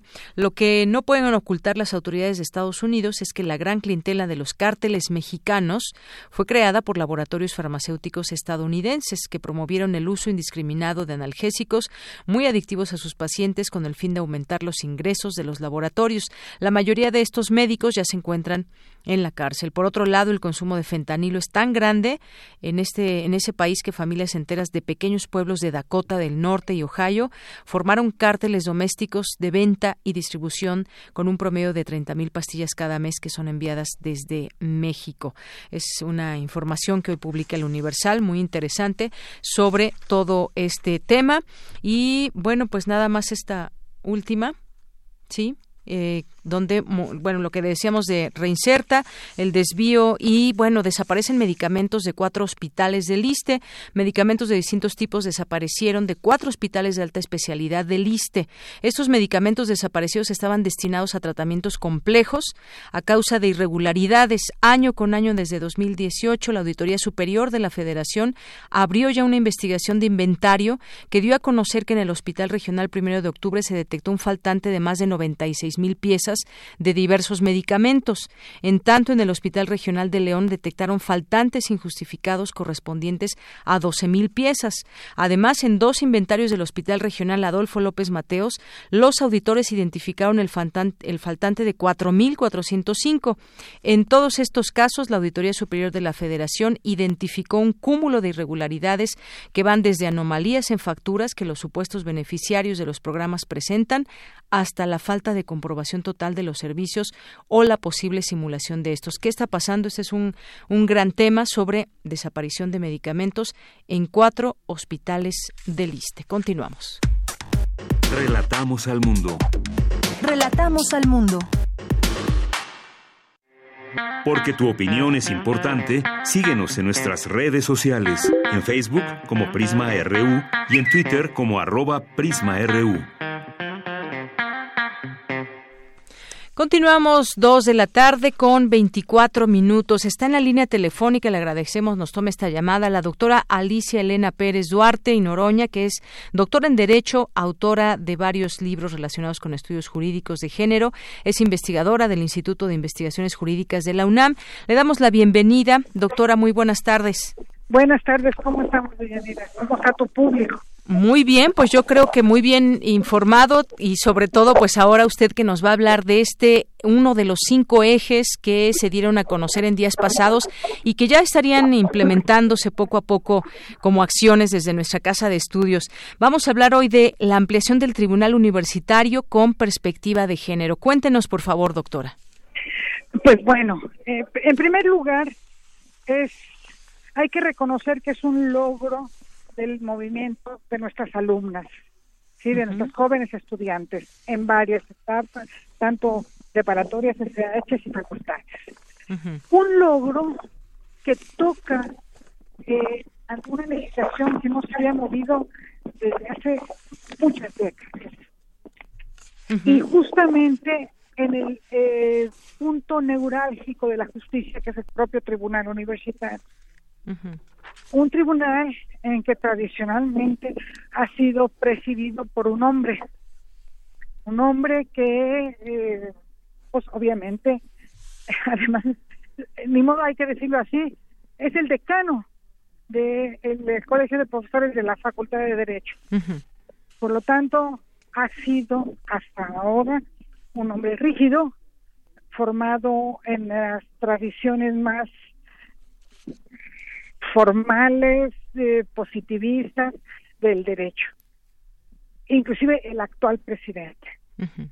Entonces, el hecho de que la hayan ampliado para incluir una, primero, paridad entre mujeres y hombres, aunque a las reglas no digan efectivamente paridad, eh, es decir, dos y dos, no va a ser así, pero no importa.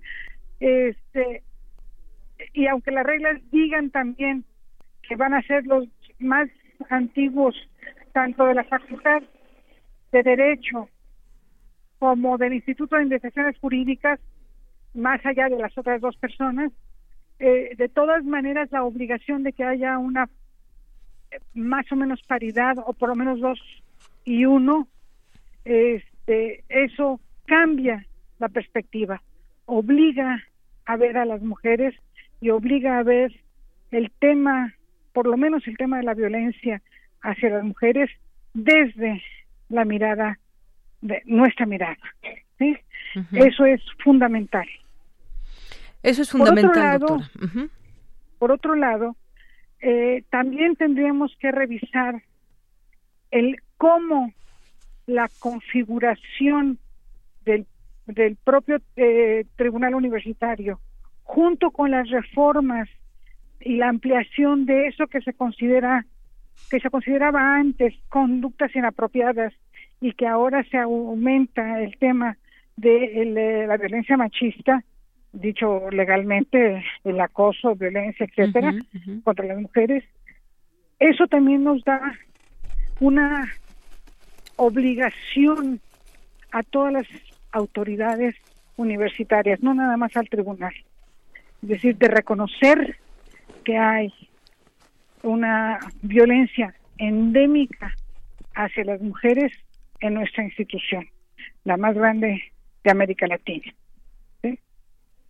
Y que eso en principio es importante, doctora, el reconocer que existe este problema y no solamente eso, sino que se lleven a cabo acciones. Estos ejes, no sé si ya todos estén eh, en, marcha, digamos, ya estén implantados o poco a poco también se terminarán de, de implementar, pero pues deben ser también vinculatorios en todo este aspecto. Estamos hablando pues de una universidad muy grande, la Universidad de la Nación, donde pues como decía usted al inicio es una lucha que emprendieron eh, mujeres desde la organización y que se miró, se miró ya y se están tomando cartas en este asunto. Y después habrá una evaluación, ¿no? Me imagino. Tiene que haber una evaluación constante. ¿eh?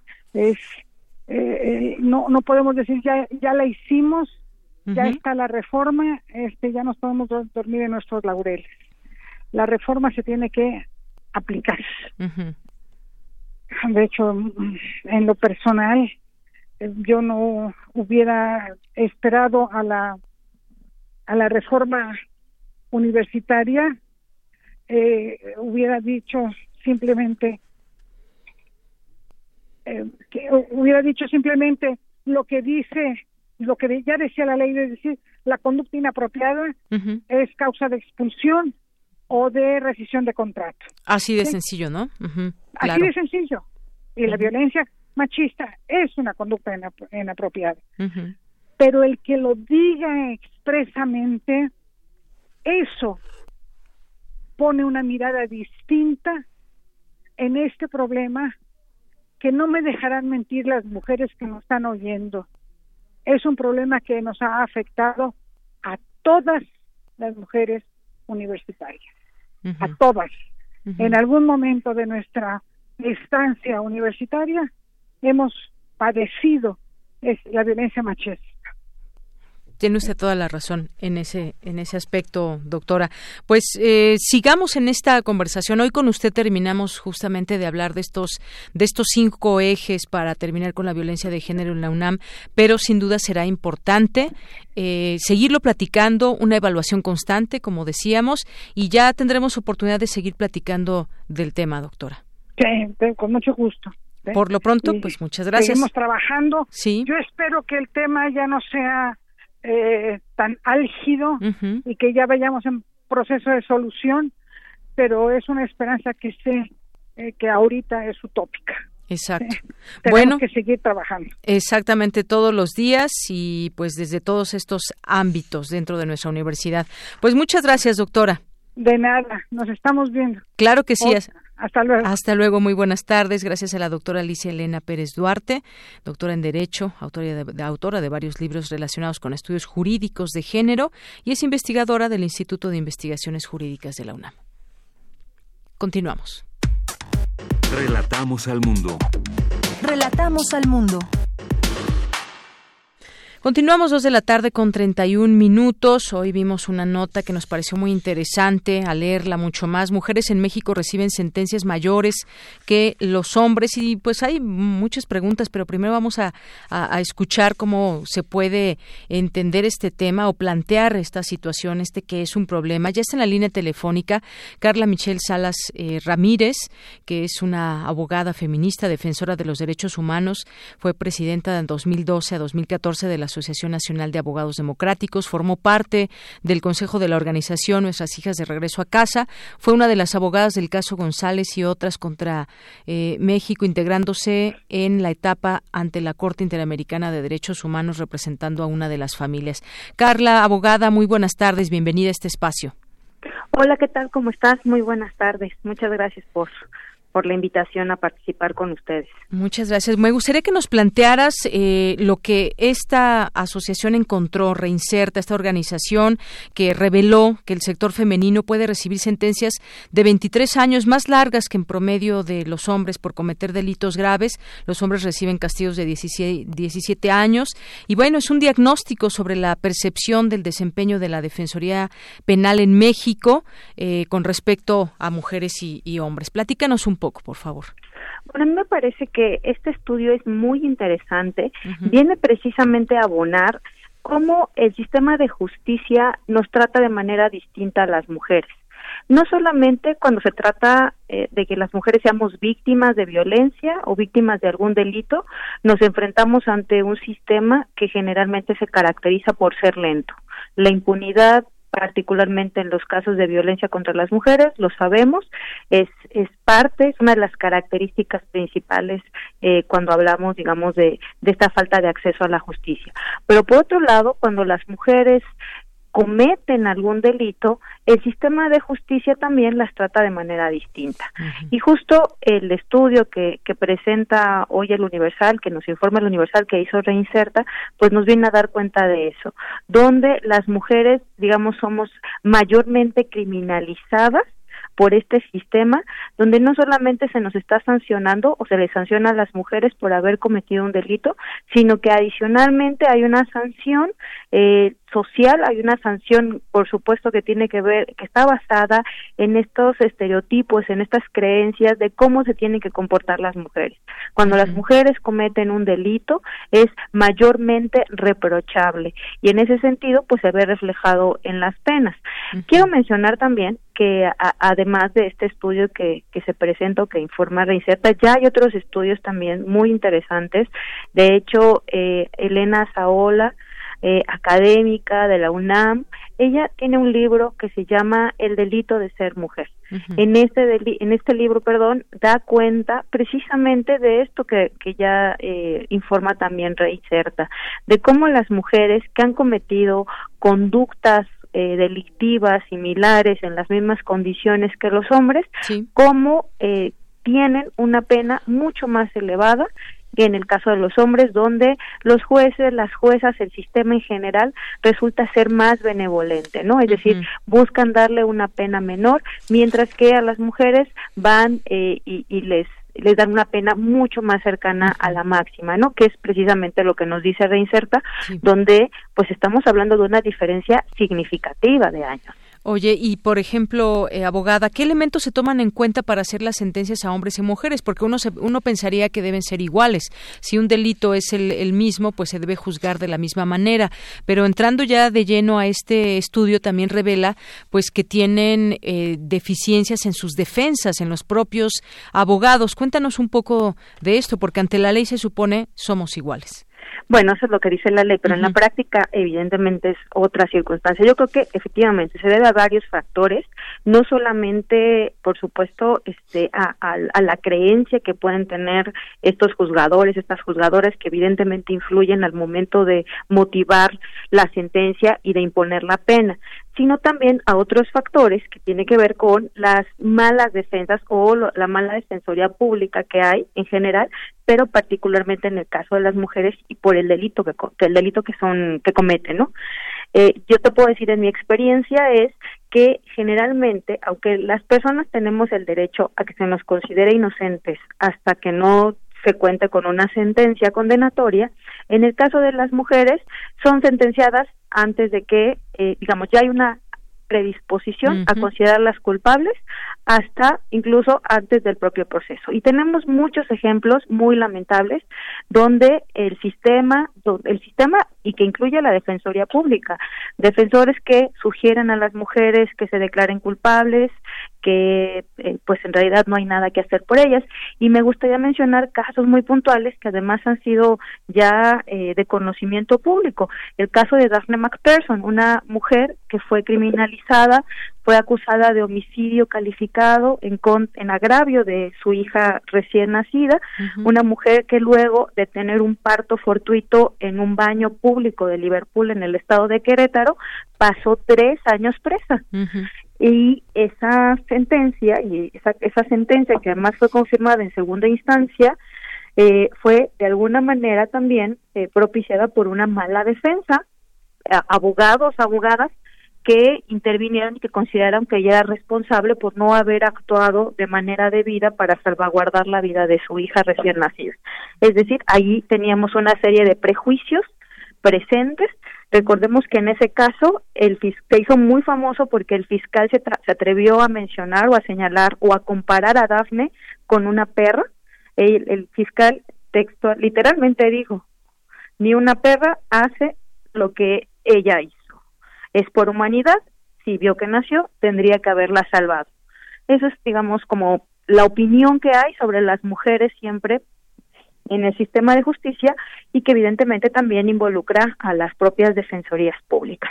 Así es. Bueno, pues esto es parte de lo que revela este informe de Reinserta, que también, por ejemplo, en su defensa gastan más las mujeres porque al estar cambiando de abogado porque no pues no hacen bien su trabajo, pues gastan más y esto también es parte de lo que reveló Reinserta.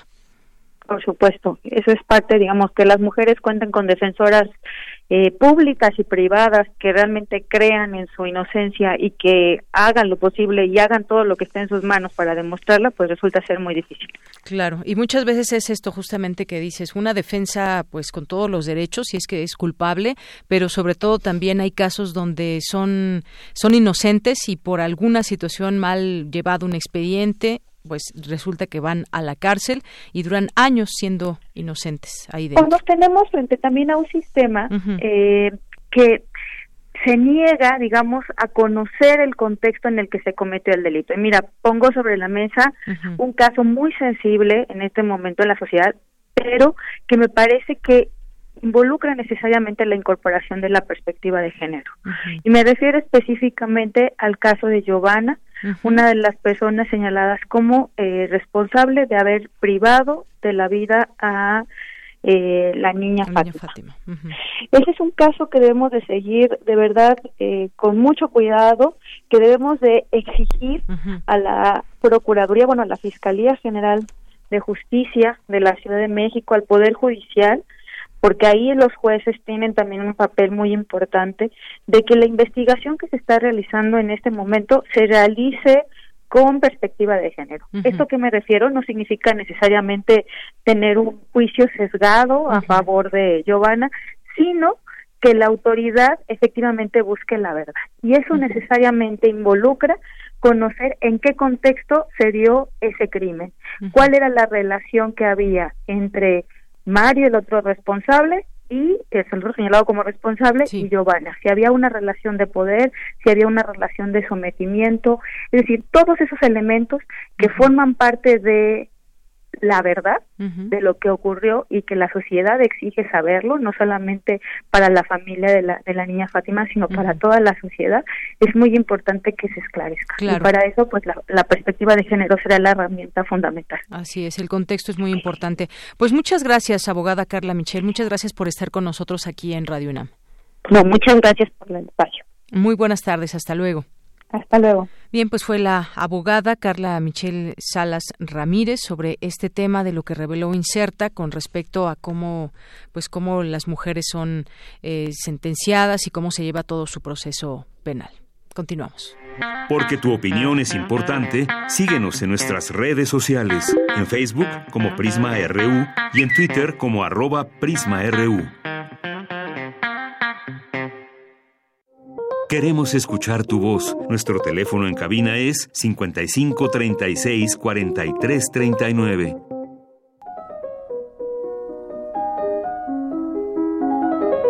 Cartografía RU con Otto Cázares.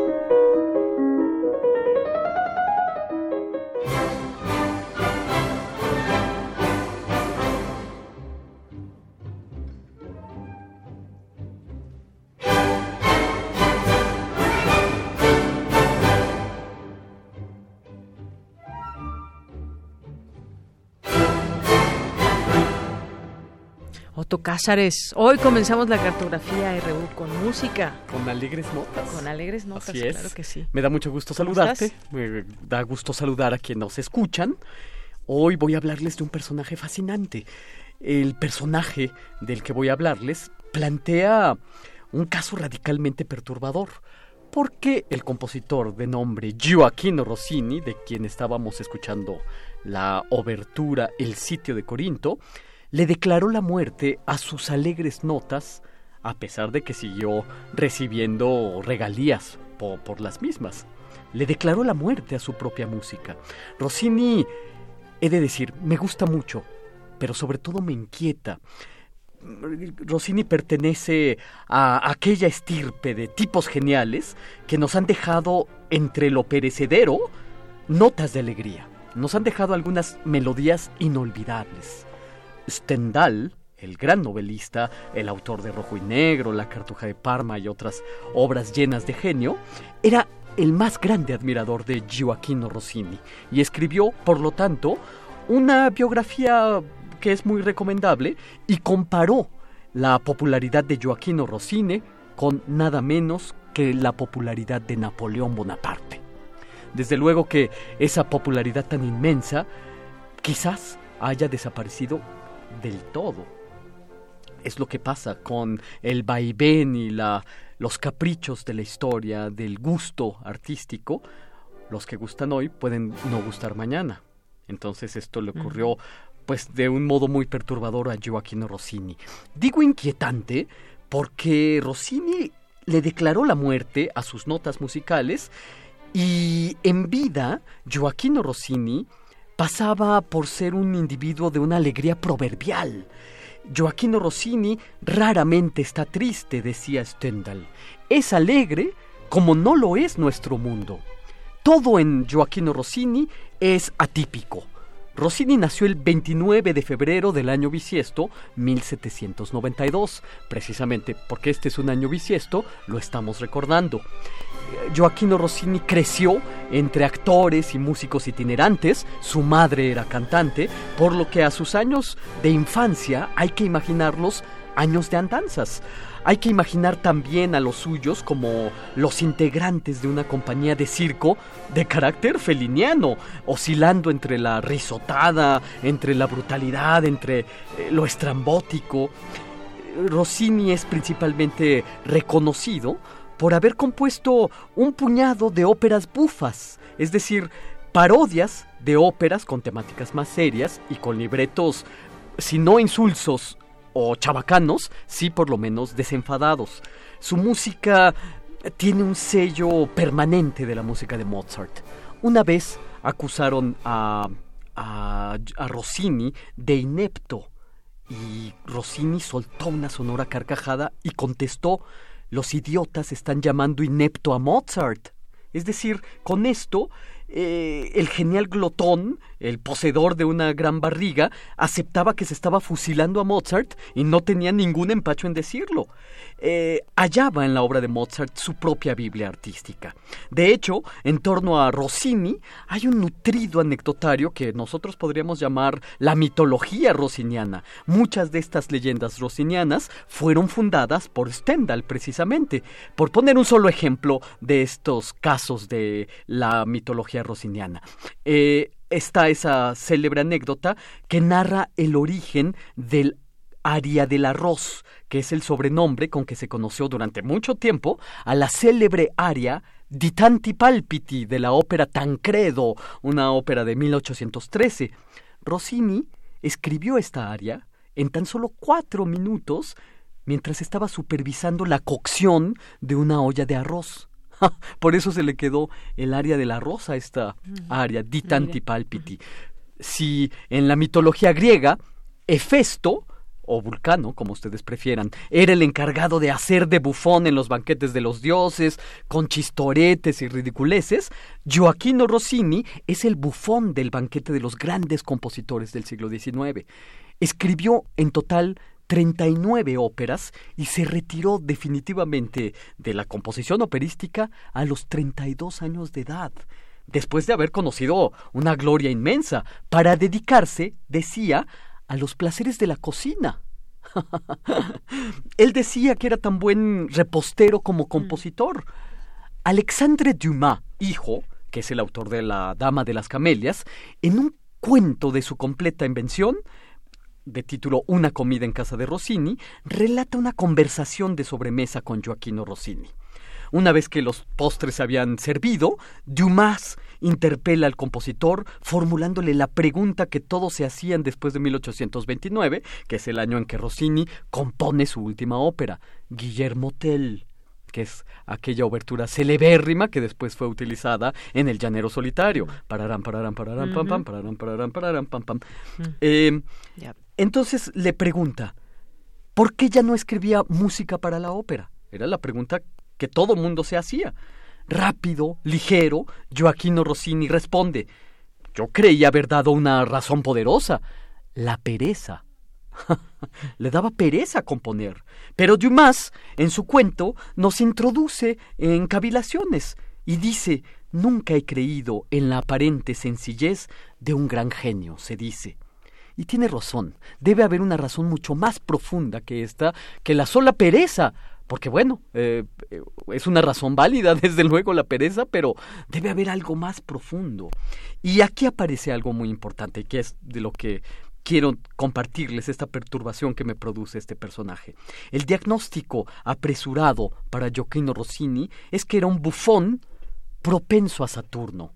Es decir, eh, el hijo del vivazza, el vivaz como le apodaban a su padre, era melancólico, era depresivo, eh, en sus depresiones, Rossini le formulaba preguntas del sentido artístico al abismo, a la nada.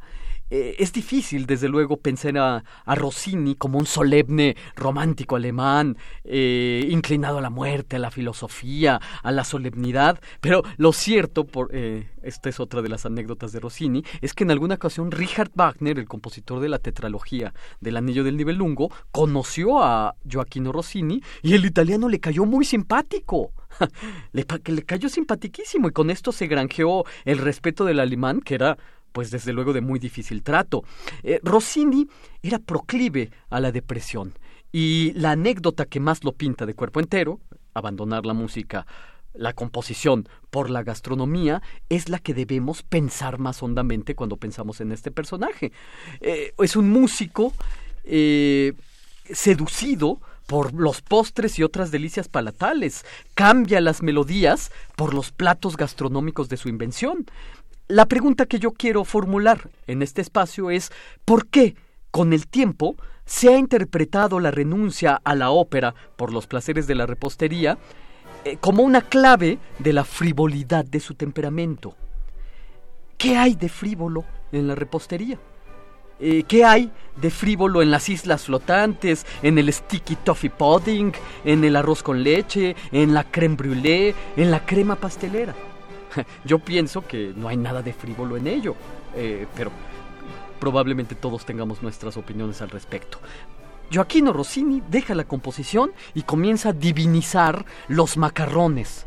Comienza a divinizar la perfecta cocción del estofado, el lenguado a la meunier, empieza a divinizar en pocas palabras eh, las capolabori culinari, es decir, las obras maestras de la cocina, en menoscabo del aria, del recitativo, del concertante y de ese crescendo bufo que él inventó en sus momentos más inspirados.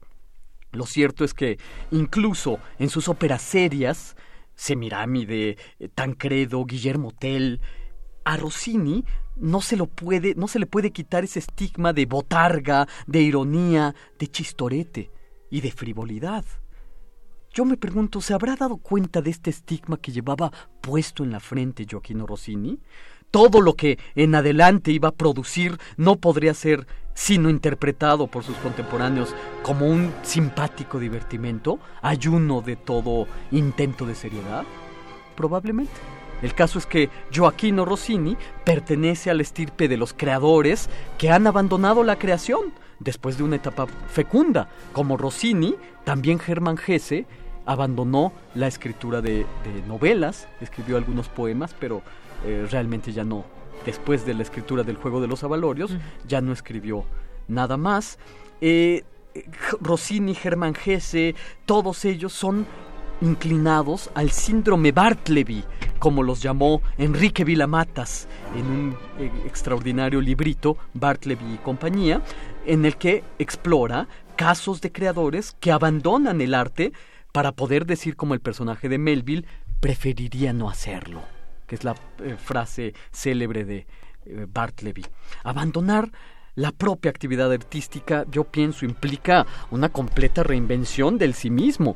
Es como decirte, todo lo que sabes ha estado equivocado y lo abandonas. El bufón Rossini engendró a su propio aguafiestas. La figura eh, contrastante del bufón con el aguafiestas habitan en Joaquino Rossini.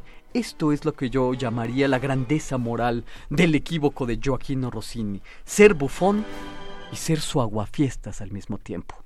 Y esto es lo que yo tengo que decir. Para recordar a Joaquino Rossini, este lunes 24 de febrero de 2020, año bisiesto, como aquel 1792 en el que nació. Buen dato. Muchísimas gracias, como siempre. Encantado. toda esta cartografía del día de hoy, Otto. Muchas gracias. Así es. Pues vámonos con... La voz del mundo. Exactamente.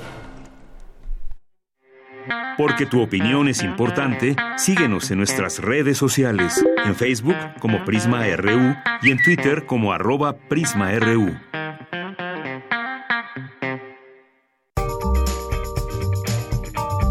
Sala Julián Carrillo presenta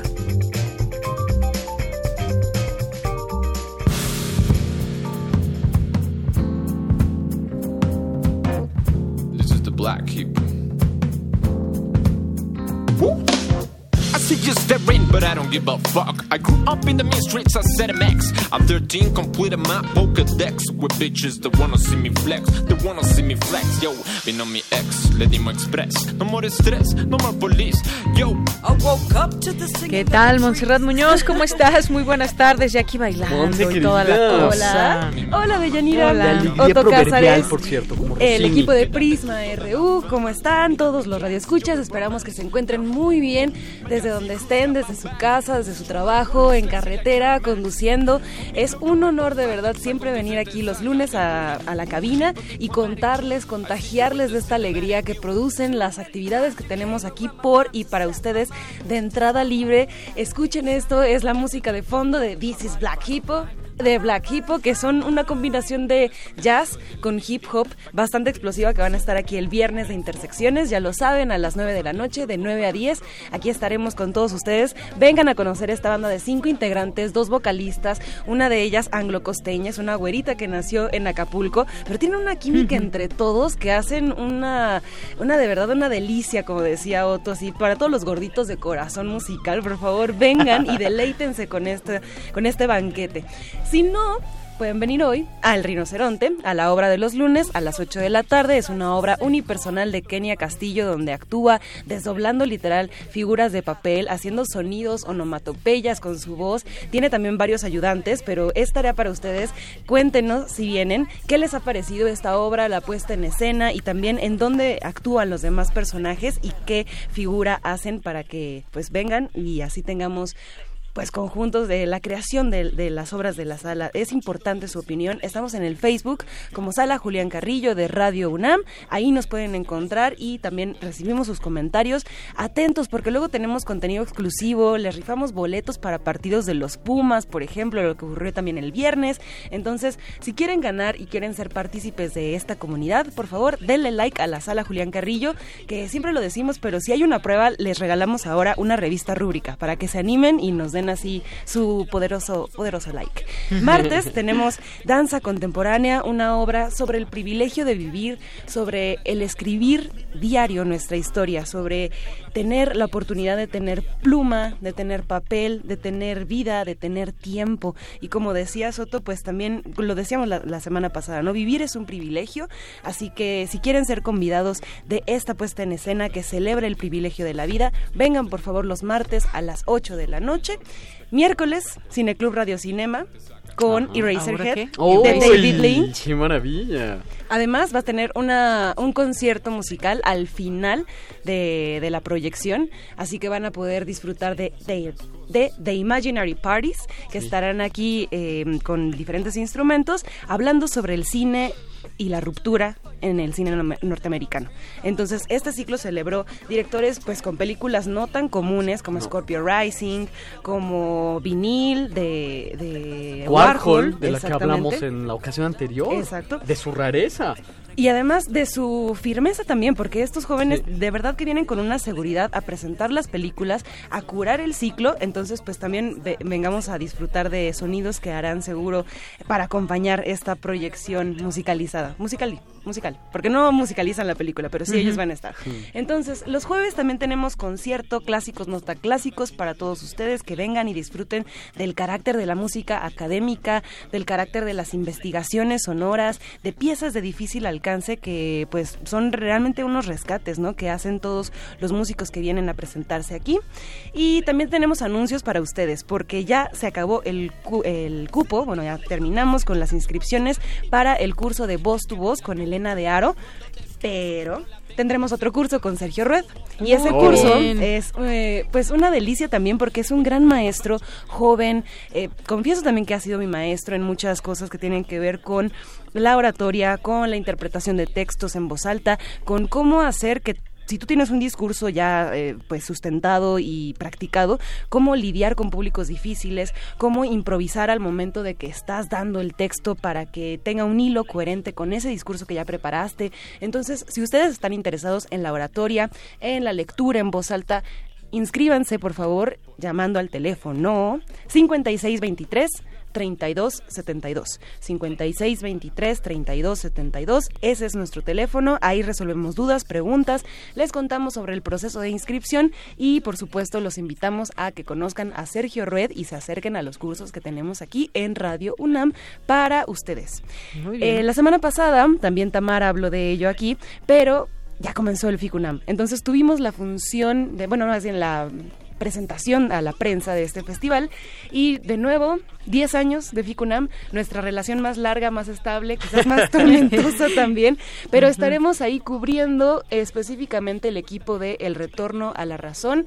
Estaremos del 4 de marzo al 13 de marzo por el 96.1 de FM, de 8 a 9, con películas de difícil alcance, entrevistas con los directores. Transmitimos después desde el Centro Cultural Universitario y créanme que ahora somos un equipo de bastantes estudiantes, eh, ex servicios sociales, colaboradores de, ya hace 10 años y entre todos vamos a hacer una edición bastante onírica, sonírica, que tenga que ver con el cine, con este festival que es de carácter internacional, de carácter nacional, de carácter juvenil, también que celebra las nuevas miradas del cine contemporáneo. Ya tenemos también algunas funciones de prensa a las cuales asistimos y créanos que de verdad son películas que tienen que ver. Hay sedes, no solo es el Centro Cultural, también es el Cinematógrafo del Chopo, también son los faros, el Cine Tonalá. Busquen esta cartelera, seguro hay una sede cerca de ustedes y estaremos por aquí contándoles todos los pormenores de este festival con detalles, invitados y más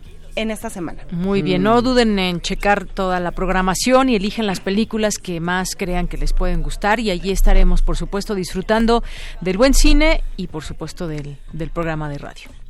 Pues un saludo a todo el equipo. Con esto nos A mí me encanta pues, este, este programa. ya lo escucharemos. Y bueno, nada más, Sergio Salas se ganó el diccionario de grafología, Paloma G. Guzmán, ¿Por qué mis padres no me aman?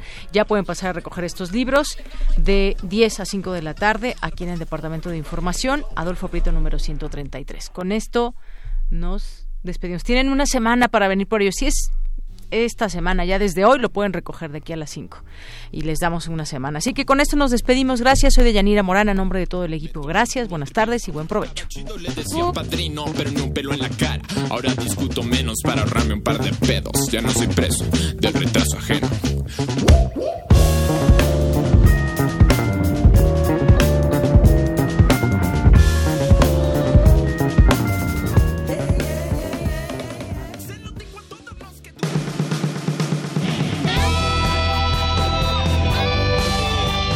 Prisma RU. Relatamos al mundo.